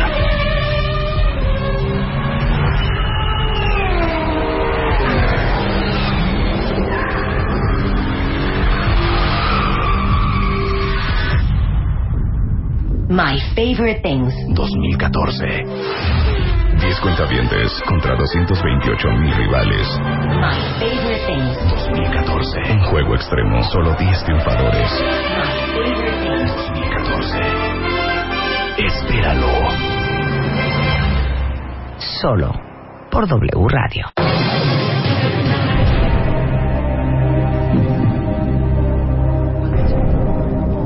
Queridos cuentavientes, es el mes de diciembre, es un mes de dar, de regalar, de celebrar. Y ahora que México está particularmente triste, pues más fuerte que nunca. Por quinto año consecutivo, el día 18 de diciembre de este 2014, en W Radio, entre 10 y 1, llevamos a cabo My Favorite Things. La variable de este año es que este año juegan todos. Eso quiere decir que juegan los 10 cuentavientes que tendremos aquí en el estudio, pero también juegan todos ustedes escuchando el programa. Y ustedes también van a tener oportunidad de tener uno de My Favorite Things de este año. ¿Cómo íbamos a superar los años anteriores? Bueno, pensando en grande, empujando más fuerte, haciendo negociaciones más complicadas, para verdaderamente mejorar y superar My Favorite Things 2013. Y si ustedes me conocen, saben que es algo que me fascina, de lo cual hablo bastante seguido. Es algo que muchos utilizamos todos los días. Unos cuidamos más que otros. Que todos necesitamos de alguna u otra forma, pero que no necesariamente todos tienen. Pero estoy segura que casi todos quieren. Y es algo tan bonito, tan poderoso, tan cool y que estuvo tan de moda en este 2014 y seguirá de moda en este 2015. Va a ser para ustedes práctico, amable y ¿saben qué? Yo creo que lo van a tener muchos años. En la línea telefónica tengo a Julio Luis García, el webmaster de martadebaile.com. Y simultáneamente a través de wradio.com.mx vamos a soltar por primera vez en la historia de My Favorite Things qué vamos a regalarles este año. Julio, ¿estás en la línea? Hola Marta, estoy aquí en la línea. Y efectivamente, Marta, hay cosas importantes que has dicho esta mañana. La primera es que las reglas cambian y que en esta ocasión, en este 2014, juegan tus 10 cuentavientes en cabina, pero también todos los que te están escuchando. Eso es importante que lo tengan claro. Y además, en este momento de manera simultánea en toda la multiplataforma de Marta de Baile, que es radio, que es redes sociales, que es internet. Pues estamos listos en este momento, en este momento Marta estoy viendo el arte, el diseño que anuncia la gran alegría que tú tienes para tus cuentavientes en esta Navidad de 2014. Entonces, Marta, a tu señal, los cuentavientes y el mundo entero se van a enterar de qué es la alegría que tienes para ellos. Muchas gracias, Julio. Te pido que pongas la mano en el mouse para hacer clic y subir la imagen a mi señal. Cuentavientes adorados. Este año, en My Favorite Things, yo les voy a regalar a 10 de ustedes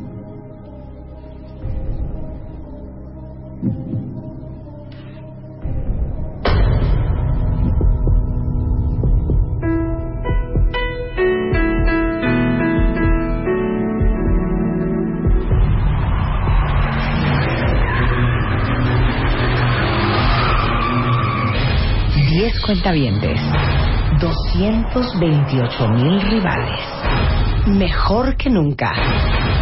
10 coches. 10 ganadores.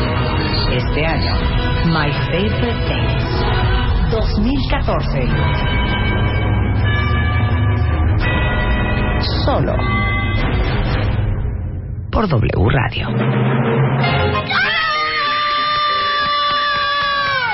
¡Ya está arriba! ¡O sea, hasta me mareé! ¡Hasta me mareé! ¡Cuentavientes este año! ¡Diez coches! Ahora sí, gatito. Que se manifiesten. Yo quiero saber qué están pensando, qué están sintiendo. ¿Quién quiere uno? Están increíbles. Ay, los juegos pirotécnicos, qué bonito. ¡Bravísimo! Déjenme decirles que es que no había otra forma No de había. mejorar el 2003 y dijimos, ¿Cómo ¿qué no? hacemos? ¿Qué hacemos? Jorge García Lascurain, ayúdanos. Bravo, bravo, y vamos bravo. a regalar este año 10 coches. Pero aparte, ya vieron en Twitter y en martadebaile.com y en wradio.com.mx qué coches vamos a regalar. Vean nomás. Ah, están increíbles. Divinos, divinos, divinos. Hija, neta, grité en la oficina, dice César. A los cuentavientes 10 Fiat 500. ¿Cómo no?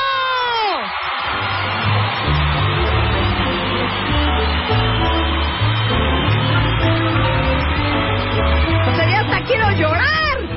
Ay, idiota. ¡Woo! ¿Qué tal?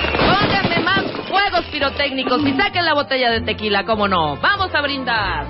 Bueno, a quién le urge un coche, quién se muere por un 500 y dice aquí José Antonio, aparte es un 500. Les tenía yo que regalar, pues yo creo que es el coche más cool ¿Cómo para no? la gente ¿Cómo no? joven de corazón. Es Exactamente. hermoso, tiene onda, es super cool, es potente. Súper cómodo, se puede estacionar en súper cualquier cómodo. lado. Oigan, consume poca gasolina. Además, Los va a llevar a todas partes y se van a hacer los cuentavientes más cool del condado. ¡Diez autos! ¿qué dice la gente? ¿Qué dice la gente? No inventes, Marta, qué maravilloso. Yo quiero uno, está increíble. Ahora sí se la volaron. Esto es My Favorite Things. 2014, ¿cómo no? Esto es.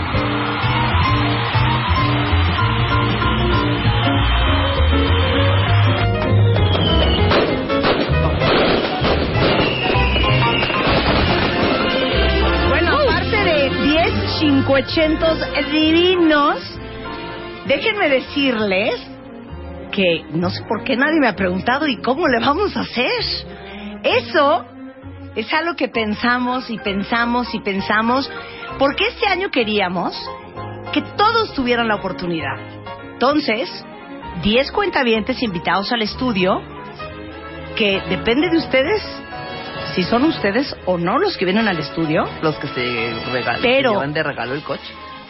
Si ellos no le dan, juegan los 238 mil. Todos juegan, todos, juegan. Luego sabrán, todos luego, juegan. luego les diremos cómo se va, de qué se va a tratar. Eso tienen que estar también muy pendientes, porque el viernes vamos a revelar esa segunda parte. Exactamente. ¿no? Por el, El momento, viernes- por el momento, estas son las alegrías. abusados. Y les sugiero a todos los que escuchan este programa que morirían por un Fiat 500 que tengan su ID de cuenta Si entran a martadebaile.com, del lado derecho, arriba, van a encontrar cómo registrarse. Del lado izquierdo abajo, van a encontrar cómo rescatar su ID, porque eso sí, estos Fiat 500 solamente se los voy a regalar a cuentavientes que tengan su ID. Entonces el viernes les vamos a dejar saber la segunda parte de cómo llevarse un Fiat 500.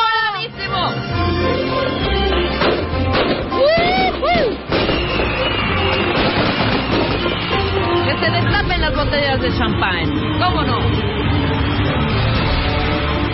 Gracias, Fiat. Gracias, Jorge García Lascoray. Y todo este equipo de marketing. Gaby.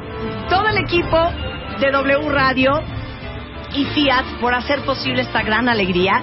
Sin duda, es el mejor My Favorite Things que hemos tenido hasta hoy. El año que entra, quién sabe qué vayamos a regalar. Pero ya saben que Hijo, man. Cada vez tenemos que superar. Claro. Entonces, 10 Fiat 500 les vamos a regalar este año aquí en W Radio. Así es que estén muy pendientes. Regístrense ya como cuentavientes del programa. Porque un Fiat 500 puede ser de ustedes. Claro, y no cualquiera, ¿eh?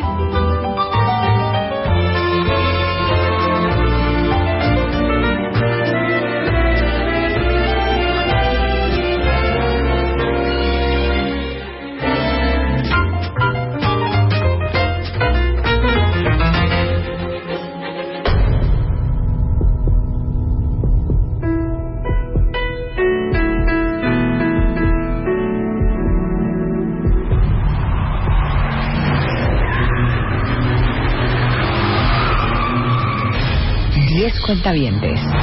228 mil rivales. Mejor que nunca. 10 coches. 10 ganadores. Este año, My Favorite Things 2014.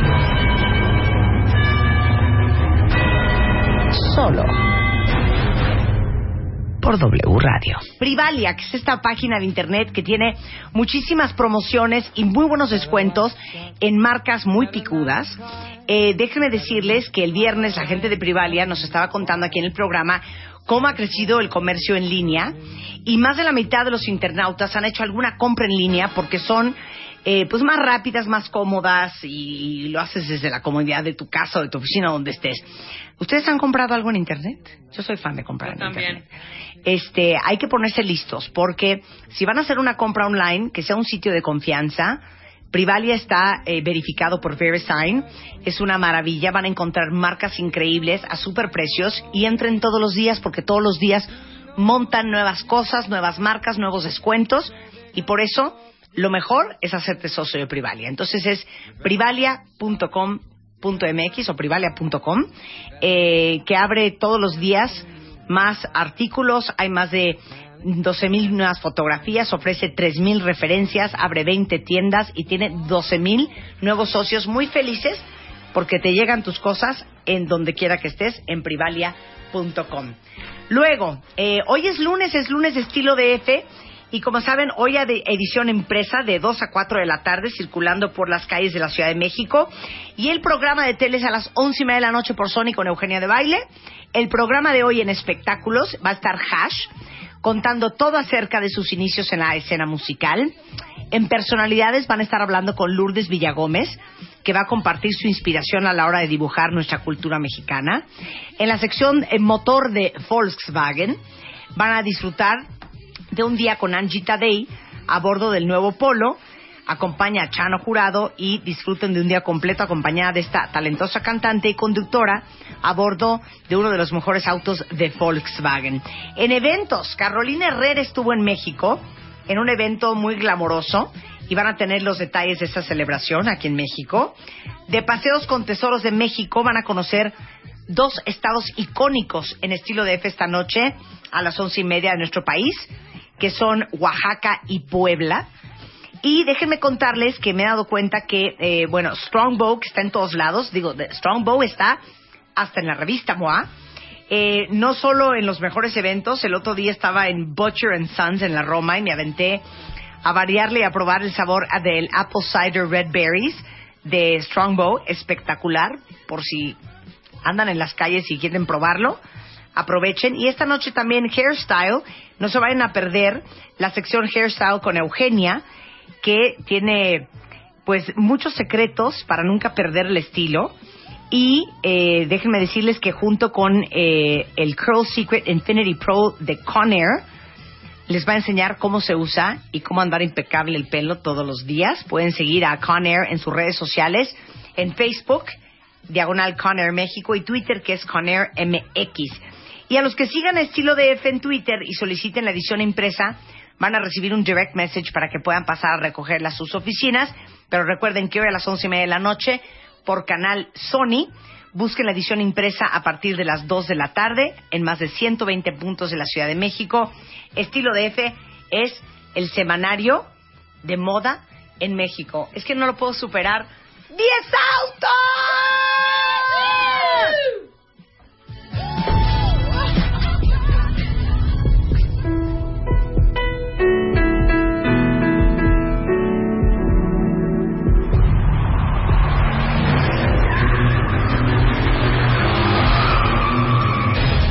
Diez cuentavientes, 228 mil rivales, mejor que nunca.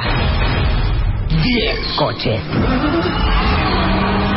10 ganadores. Este año, My Favorite Things 2014. Solo por W Radio. Estás escuchando a Marta de Baile en W, en modo navideño. Ya volvemos. Ya, serenémonos, por favor. A mí se me va a salir el corazón con lo de los 10 Fiat 500 que vamos a regalar para My Favorite Things. Ya, por favor, danos paz. Wow. Tengo un acelere y una cosa. Inhala y exhala y luego Sí, grita inhala y 10 exhala. coches. Oye, ya está, están haciendo memes. Mira, manda ese meme. Retuitea ese meme. Gracias, Ticos. Así que quieres un Fiat, dime qué se siente no tener ID. ¿Cómo estás, don Elio Herrera, experto en desarrollo humano para crear gente más productiva, director de HH Consultores? ¿Ustedes tienen idea cómo hacerle para volverse indispensables en su chamba? No dicen que nadie, que nadie es indispensable. No, pero son unos más caritos que otros. Si te haces más carito y empiezas Sí. a agregarle valor al asunto, pues entonces la gente tiene mejores posibilidades de conservar el empleo, de ganar más, de crecer, ¿no? De ser más necesitado, más de que ser nada. más necesario, más necesario, sí, efectivamente. todos tenemos, por supuesto, que trabajar y todos tenemos miedo, pavor a perder la chamba, pero no siempre hacemos la tarea para no perderla, para crecer, para evolucionar. Lo hemos hablado aquí muchas veces, ¿no? Vaya, de, de, de 50 millones de personas económicamente activas, 30 millones estaban desempleadas o un- en un trabajo informal para el 2012. Fíjate, hoy México tiene 2 millones 800 mil desempleados. 2 millones 800 mil mexicanos, como tú y como yo, se cortarían el dedo chiquito por tener chamba, ¿no? Por Claro. tener a lo mejor tu chamba, cuenta ¿no? Por tener a lo mejor tu chamba con todo y tu jefe, con todo y tu empresa, con todo y lo que no te gusta, ¿no? 2 millones 800 mil mexicanos hoy no tienen trabajo. ¿Qué tal, no? Está muy fuerte. Una de las de, cinco principales causas de estrés del individuo es justamente perder el trabajo, ¿no? Solamente eh, antecedido por la muerte de alguien ¿no? Que no sea el de la suegra, porque esa no te estresa mucho. Ajá. Este, no, fue bromita. saludos, mi suegra. Saludos, saludos. La a mi suegra. queremos, La a la queremos. mi mi suegra. Quiero más a mi suegra que a mi mamá, no sabes qué suegrasa me tocó. Pero bueno, este, y de ah, un divorcio, una separación amorosa, ¿no? Ajá. Esas dos pérdidas están antecedidas de la pérdida de la chamba. Pero perder el trabajo te superestresa y entonces dices, bueno, ¿y qué puedo yo hacer para garantizar no solamente no perder mi trabajo, sino mejorarlo, hacer, hacer crecimiento, ¿no? Bueno, vamos a compartir algunos tips para, para cuidar y valorar Ahora, la chamba. son 13. Ojo, ¿eh? Ahí te voy, sí. No vamos a dar todo. Los demás los pueden leer en martadebaile.com. Anda. ¿Ok? Pero vamos a empezar con el primero. Yo diría que aportar valor contra controlarlo todo. La gente cree que si controlo todo, entonces soy indispensable. O sea, que si no le presto a Bedoya los documentos y los tengo yo bajo llave. Exacto, que me los tenga Claro. que pedir a mí el jefe, ¿no? Claro, O sea, ajá. tengo las llaves de todas las puertas, incluida la del baño, ¿eh? Ajá. Entonces necesitan venir a mí. Donde yo se me ocurra llegar tarde o no venir, pues nadie se pipí. A ver cómo le hacen. Claro. A ver cómo le hacen. Es como, es como la que tiene la, la, la receta, la, la receta exclusiva de la abuela y no se la da a nadie. Sí, claro, te haces indispensable si es que queremos comer el mole de la abuela, pues, ¿no? Pero también te haces odiable. Y haces que la empresa no camine, que no avance. Y entonces llega un momento en que la empresa, como desde su liderazgo, dice, oye, pues Perenganita, que es la controla llaves, este, no solamente hay que correrla, o sea, hay que deshacernos de ella. Hay que decir que suelte, que afloje las llaves, ¿no? Entonces, eso es muy distinto a aportar valor. Tú quieres conservar tu empleo, aporta valor a tu empresa, aporta valor al negocio.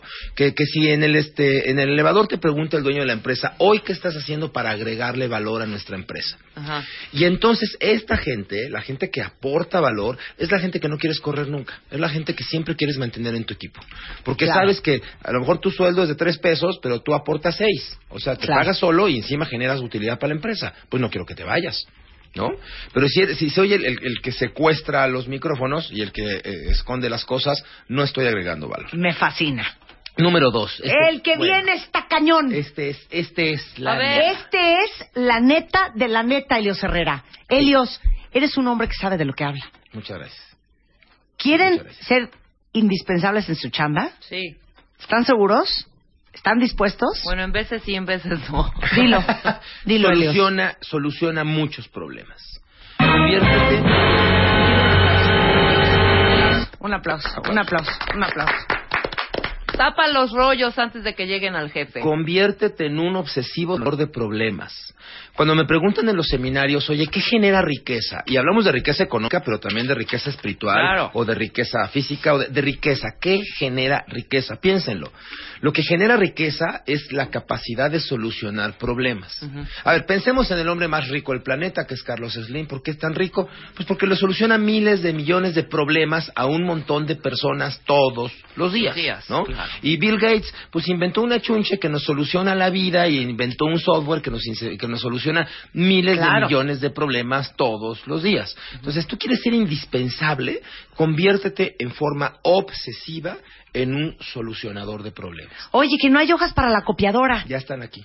O sea, no, no, no están aquí, aquí las tengo. Oye, que, que, que no llegó el licenciado a tiempo a la junta. Ah, no te preocupes, aquí tengo su videocurrículum, podemos meter de una vez este su la entrevista pasada que hicimos y yo ahorita en lo que tú acomodas el radio, yo empiezo a hacer una reseña. Eso, ¿cómo no? Sí, esa es la actitud. Ya. Oye, que no llego a grabar, yo empiezo. Yo Con empiezo y por teléfono tú me voy unes, enchufando Tú te y- unes exacto. al ratito. Esto es solución, Exacto. solución. Oye, que Luz no tiene el promo a No tiempo importa, para hombre. lanzarlo de My Favorite Things Tenemos el otro, 500. tenemos otro. Por, Ay, el- Luz, pon de el veras, anterior, en el serio, pero no importa, sigamos, ¿no? Exacto. O sea, imagínense ustedes que, que, que, que eres un cirujano que está superando un, un corazón. Tú eres una, una cardióloga, imagínense, ¿no? Y eres la la cardióloga. O sea, no eres ahí cualquier cardiologucha. No, no, no. Eres la maestra. Y tienes a ocho alumnos que le estás enseñando a operar el corazón. Ajá. En ese momento al hospital llega un paciente muy grave también y tienes que ir a operarlo tú. ¿A quién dejarías a cargo en este quirófano de tus ocho alumnos? Se te está muriendo este, pero llegó otro, otro paciente, tienes que ir al otro. El que resuelve. De los ocho alumnos, ¿a quién, a quién escogerías? Pues al que mejor resuelva. Al que, mejor Claro. resuelva, al mejor de ellos, al Sí. que tú consideres. Al que siempre está aportando y diciendo, Fíjate qué doc. No es al más fregón, ¿eh? No, No. es el que resuelve. Es al que va a encontrar la forma de resolver cualquier cosa que se presente. Exactamente. A lo mejor no se lo Sea una arteria o sea una tuerca de un coche. Porque hay gente bien fregona, ¿eh? Pero que se ahoga en un vaso de agua. Sí, Entonces exacto. tienes que escoger así, al que tú consideres que es el que capaz de sacar adelante en los hechos y no en los dichos. ¿cierto? Claro.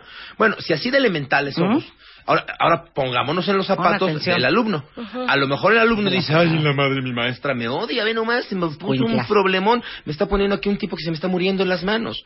Sin embargo, sin embargo, si te, si te escogió a ti la maestra, es porque te considera que eres el mejor. Imagínate tú la vida cuando te pone un problema enfrente.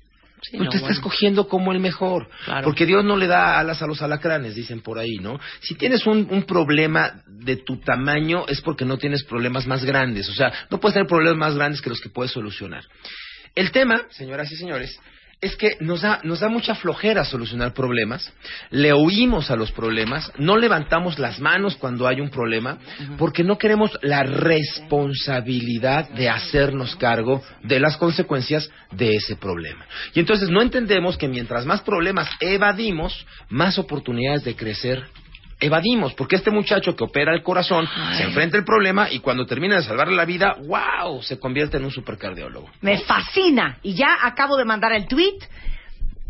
Le di crédito a Helios Herrera. Quieren ser indispensables en una chamba, resuelvan problemas, vuélvanse unos profesionales para resolver problemas. Muy bien. ¿Ok? Obsesivos resolvedores de problemas. La que viene ahorita está muy cañón porque lo peor es que vamos a tener que dar una, una definición, Helios Herrera. ¿Estás de acuerdo? Estoy de acuerdo. Ok. sí. Te escuchamos. Ser responsable. Ser, res- Sí. ser responsable entendiendo, definiendo como la capacidad de responder por tus actos. Ser responsable es, oye, se rompió, sí, ni modo, ni modo, lo pago. ¿Ya? ¿Tan, tan? Sí. Punto. Yo, me- yo, yo, yo, yo respondo, yo me encargo, yo respondo, yo soy capaz de hacerme responsable de las consecuencias de mis actos. Oye, que te encargaron hacer una llamada y conseguir a tal fulano. Pues yo me encargo, ¿no? O sea, yo soy, yo, O yo sea, no, es, respondo. no me contestó, no lo encontré, le mandé el mail pero no no me ha dicho nada, eh, le, le dije pero no me ha contestado, no me, no me ha... A ver, Esa es una mezcla de las 5 y las 6, este, de- de- lo- del siguiente punto, porque es una mezcla ¿Qué es entre cuál? ser responsable y ser confiable. ¿no? O sea, ser confiable es, a ver, ay, tú eres, necesito que me abras la puerta de tal empresa, yo no sé qué tengas que hacer, pero si yo te asigno esa tarea, tú la haces. Entonces te conviertes en alguien confiable. Tú sabes que si se le encargan los, los, los refrescos Lo va a hacer. a Rebeca, va a haber refrescos, punto. No sé qué tenga que hacer Rebeca, pero va a haber claro. refrescos. O sea, Rebeca no va a regresar con, güey, estaba cerrado el Oxxo, güey, es que no tenía cambio el de la, el de la caja, güey, pues es que no había barrilitos, güey, es que, a ver, trajo los refrescos, punto. Punto, tan tan. Así hayas tenido que ir a tres Oxxos, A ir a un cajero, claro, claro. pedir cambio en la gasolina, no importa. Sí. Trajiste los refrescos. ese, ese- esa capacidad de convertirte en alguien confiable, ¿no? que si lo sumas a ser responsable, estas dos, ser confiable y ser responsable, te convierte en alguien terriblemente apetitoso. El tema de ser responsable, ¿no? Es que, oye, a ver, cometí un error. Oye, ¿quién fue? Cric, cric, cric. Nadie fue. Ahora resulta que se rompió solo.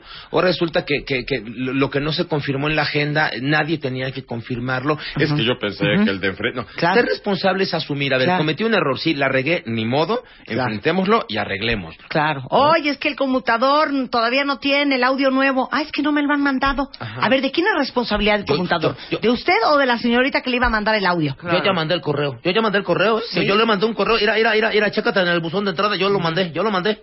No manches. Bottom line, no está el audio del conmutador. Ese es el punto. ¿Quién es responsable? Esa señorita. ¿Esa señorita se volvió confiable? Está por verse. Perdió confiabilidad, ¿no? Entonces, responsabilidad es la para que me entienda Michelle. Así es. Ya, ya vi, ya vi tus ojos, ya vi tus ojos. Ese iba con dedicatoria. Ya vi tus ojos. Responsabilidad es la capacidad de asumir errores y de arreglarlos, solucionarlos. Y confiabilidad, hacerte confiable es entender que lo que te pidan, hombre, hazte fama, dicen que crea fama y échate a dormir. Hazte fama de que lo que te pidan a ti, Lo vas a hecho. hacer, claro. Dalo por hecho. ¿No? Exactamente. Se soluciona. Es un poco como la historia aquel de, de- aquella de- del general García, ¿no? Si la, la, la- la recuerdan. ¿Cuál No, es? En la ¿Cuál guerra civil de Cuba, en algún muchacho eh, de 14, 15 años le entregan un sobre y le dicen, tienes que entregarle este sobre al general García. Cabe mencionar que el pelotón está sitiado y que no mandan a un soldado porque al pasar por las eh, eh, líneas enemigas, pues lo iban a matar. Toman un muchachito que no se veía soldado y entonces le entregan el sobre. Pero este cuatito agarra el sobre y hace lo que tiene que hacer y en menos de dos días regresa el general García con un super pelotón y con refuerzos y con guaguaguá. Lo, lo interesante de esta historia que déjenme platicarles que es una técnica de reclutamiento de altos ejecutivos en Estados Unidos. ¿no? Tú le haces una lista de 10 cosas a un ejecutivo que quieres reclutar y le dices, "Ah, consígame estos 10 objetos. ¿no? Lo interesante es que este muchacho Harold nunca dice dónde está el general García, quién es, dónde vive, dónde lo encuentro, quién me da para el camión. Simple y sencillamente le dijeron, entréguele este mensaje a García. Y el chavito hizo lo que tenía que hacer, pero se lo entregó a García. Yo he estado presente, eh, de repente lo hacemos con algunas empresas, cuando hacemos este ejercicio como un eh, eh, ejercicio de reclutamiento.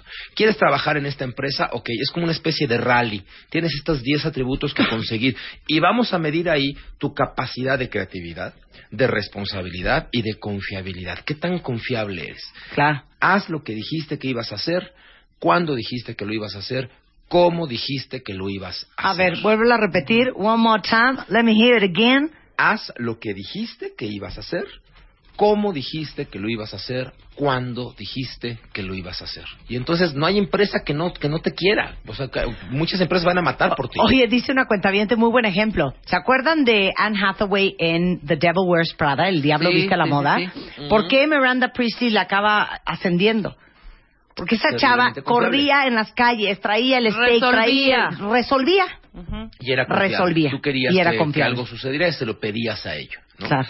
Cuando tú te conviertes en ese elemento, le estás aportando valor a tu jefe, le estás aportando valor a tu, a tu oficina, a tu, a tu negocio, a tu empresa, ¿no? Me fascina. Bueno, otra, otro, otro punto que yo creo que es muy importante es empieza a hablar en plural y entiende el negocio completo de, de- de- de- de- de tu trabajo. Me fascina. Que de repente pensamos que mi chamba, ¿no? Estamos como, no, no sé cómo se llaman estas madres que usan los caballos para, Sí, que para solo ven de frente. ¿no? Que nada más Sí. ven de frente para no ver al de junto y no picarse con el de junto, ¿no? Y entonces de repente, este, de repente pensamos que nuestra chamba bien hecha basta. Y no, perdón, pero no. O sea, a ver, Rebeca es productora de programas de radio, Marta es una conductora de programas de radio, pero eh, eh, Televisa Radio tiene un negocio. Yo entiendo el negocio de esta empresa, muy bien. Y Rebeca también. Si ustedes no entienden el negocio de la empresa para la que trabajan, Claro. aunque hagan su chamba bien, me las van a correr un día.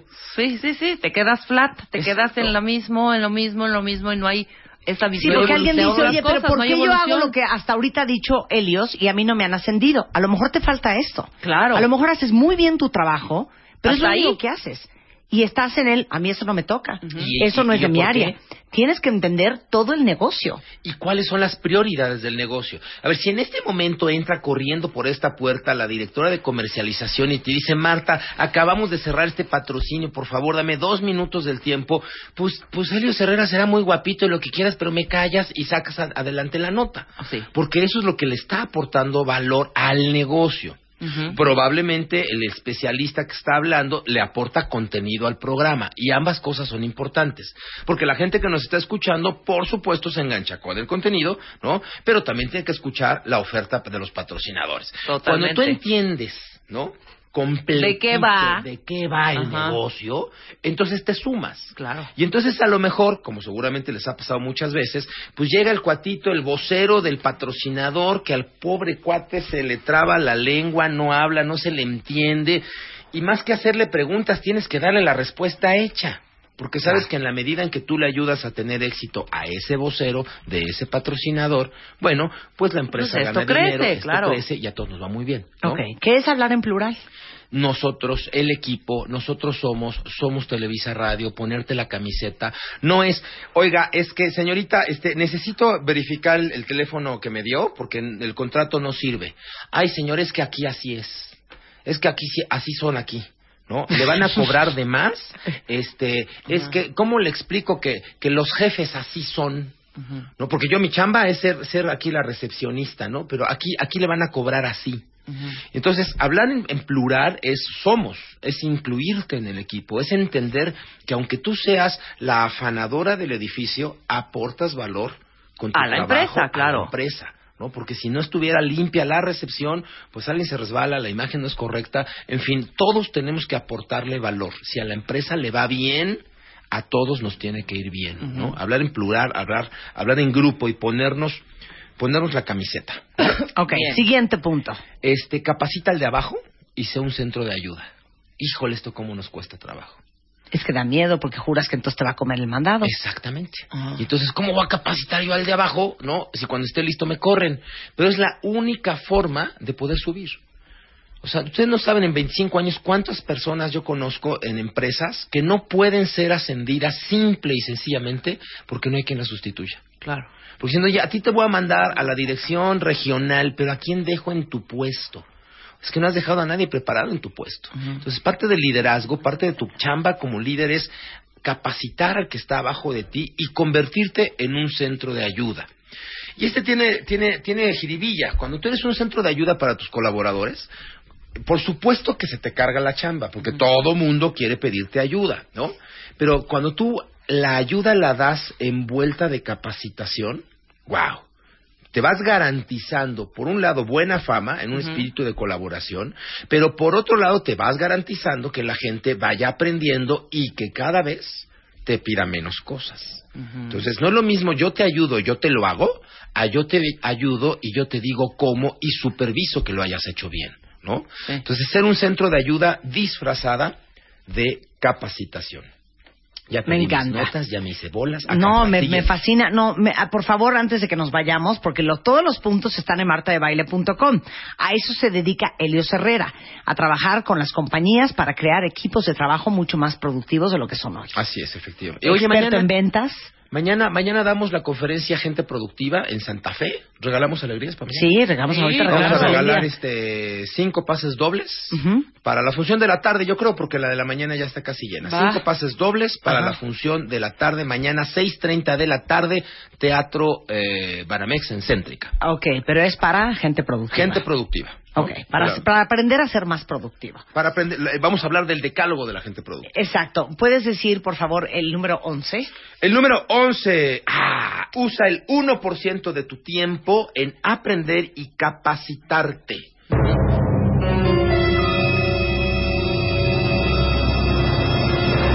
Y ahora yo pregunto, ¿cuánto es el 1% del día, Rebeca?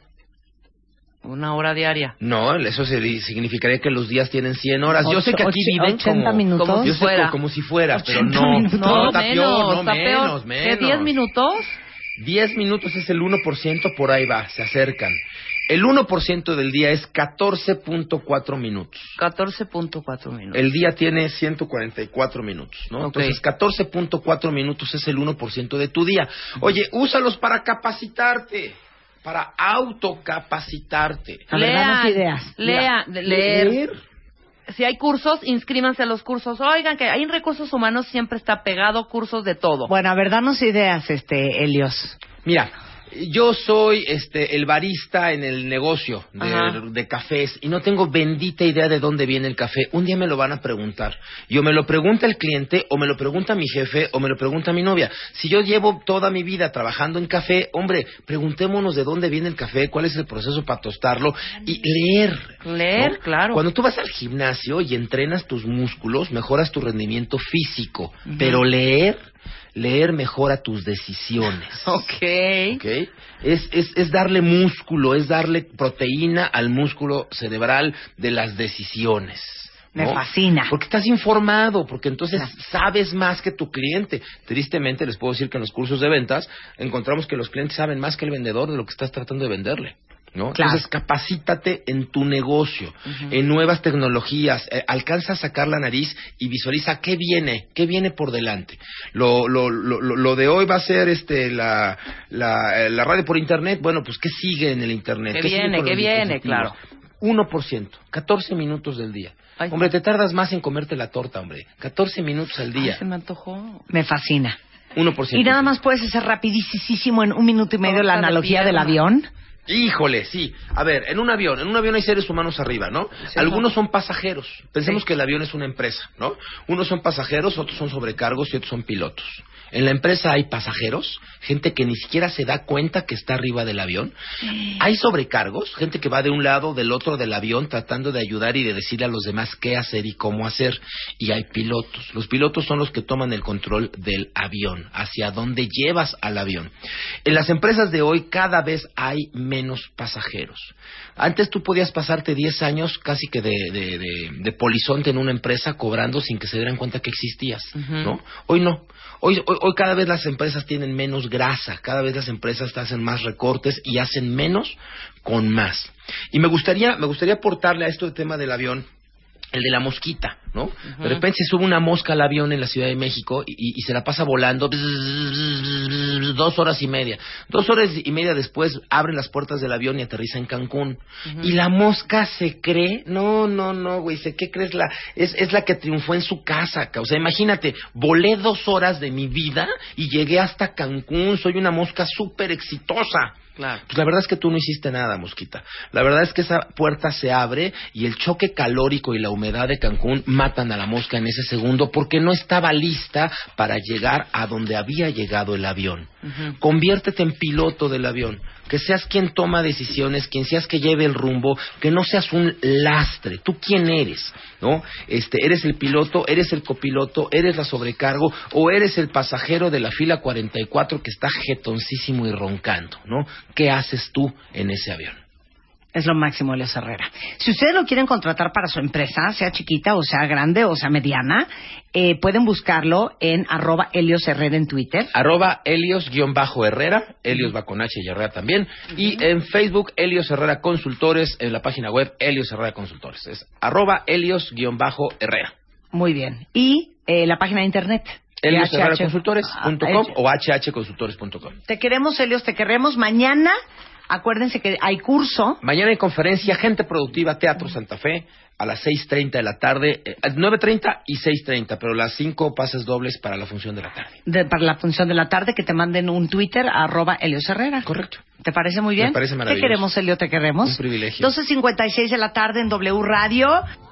Saben ustedes que traemos una promoción muy cañón ahorita, que está ya por terminar el 12 de diciembre, con seis cuentavientes que pesaban más de 80 kilos y que decidieron transformar su vida y lo están logrando. Pueden ver cómo van en martadebaile.com. Tenemos este reality que empezó hace un par de meses, eh, junto con eh, la clínica para bajar de peso prudoga.com que si ustedes neta ahorita o en enero dicen ahora sí me voy a poner las pilas y traen muchos kilos encima, Prudoga es un sistema que basa una dieta alta en proteína, baja en carbohidratos y que van a perder mucha grasa y no van a perder músculo. Entonces, para todos los interesados en el plan que están haciendo nuestros cuentavientes de más de 80 kilos, eh, pueden entrar a prudoga.com con H intermedia o al teléfono 55 36 60 90 y nada más decirles que estamos en la recta final. Entre estos seis cuentavientes con Prudoga han bajado entre ellos más de 60 kilos y acuérdense que no solamente es verte bien sino también estar saludable entonces no se pierdan cómo vamos eh, en martadebaile.com está este reality de cómo van los cuentavientes de más de 80 kilos y con prudoga.com y al teléfono 5536 0090 pueden ustedes cambiar su cuerpo, su salud y también su vida. Estamos de regreso mañana en punto a las 10 de la mañana. Acuérdense que ya saben lo que hay de por medio en My Favorite Things 2014. El viernes les vamos a decir cómo.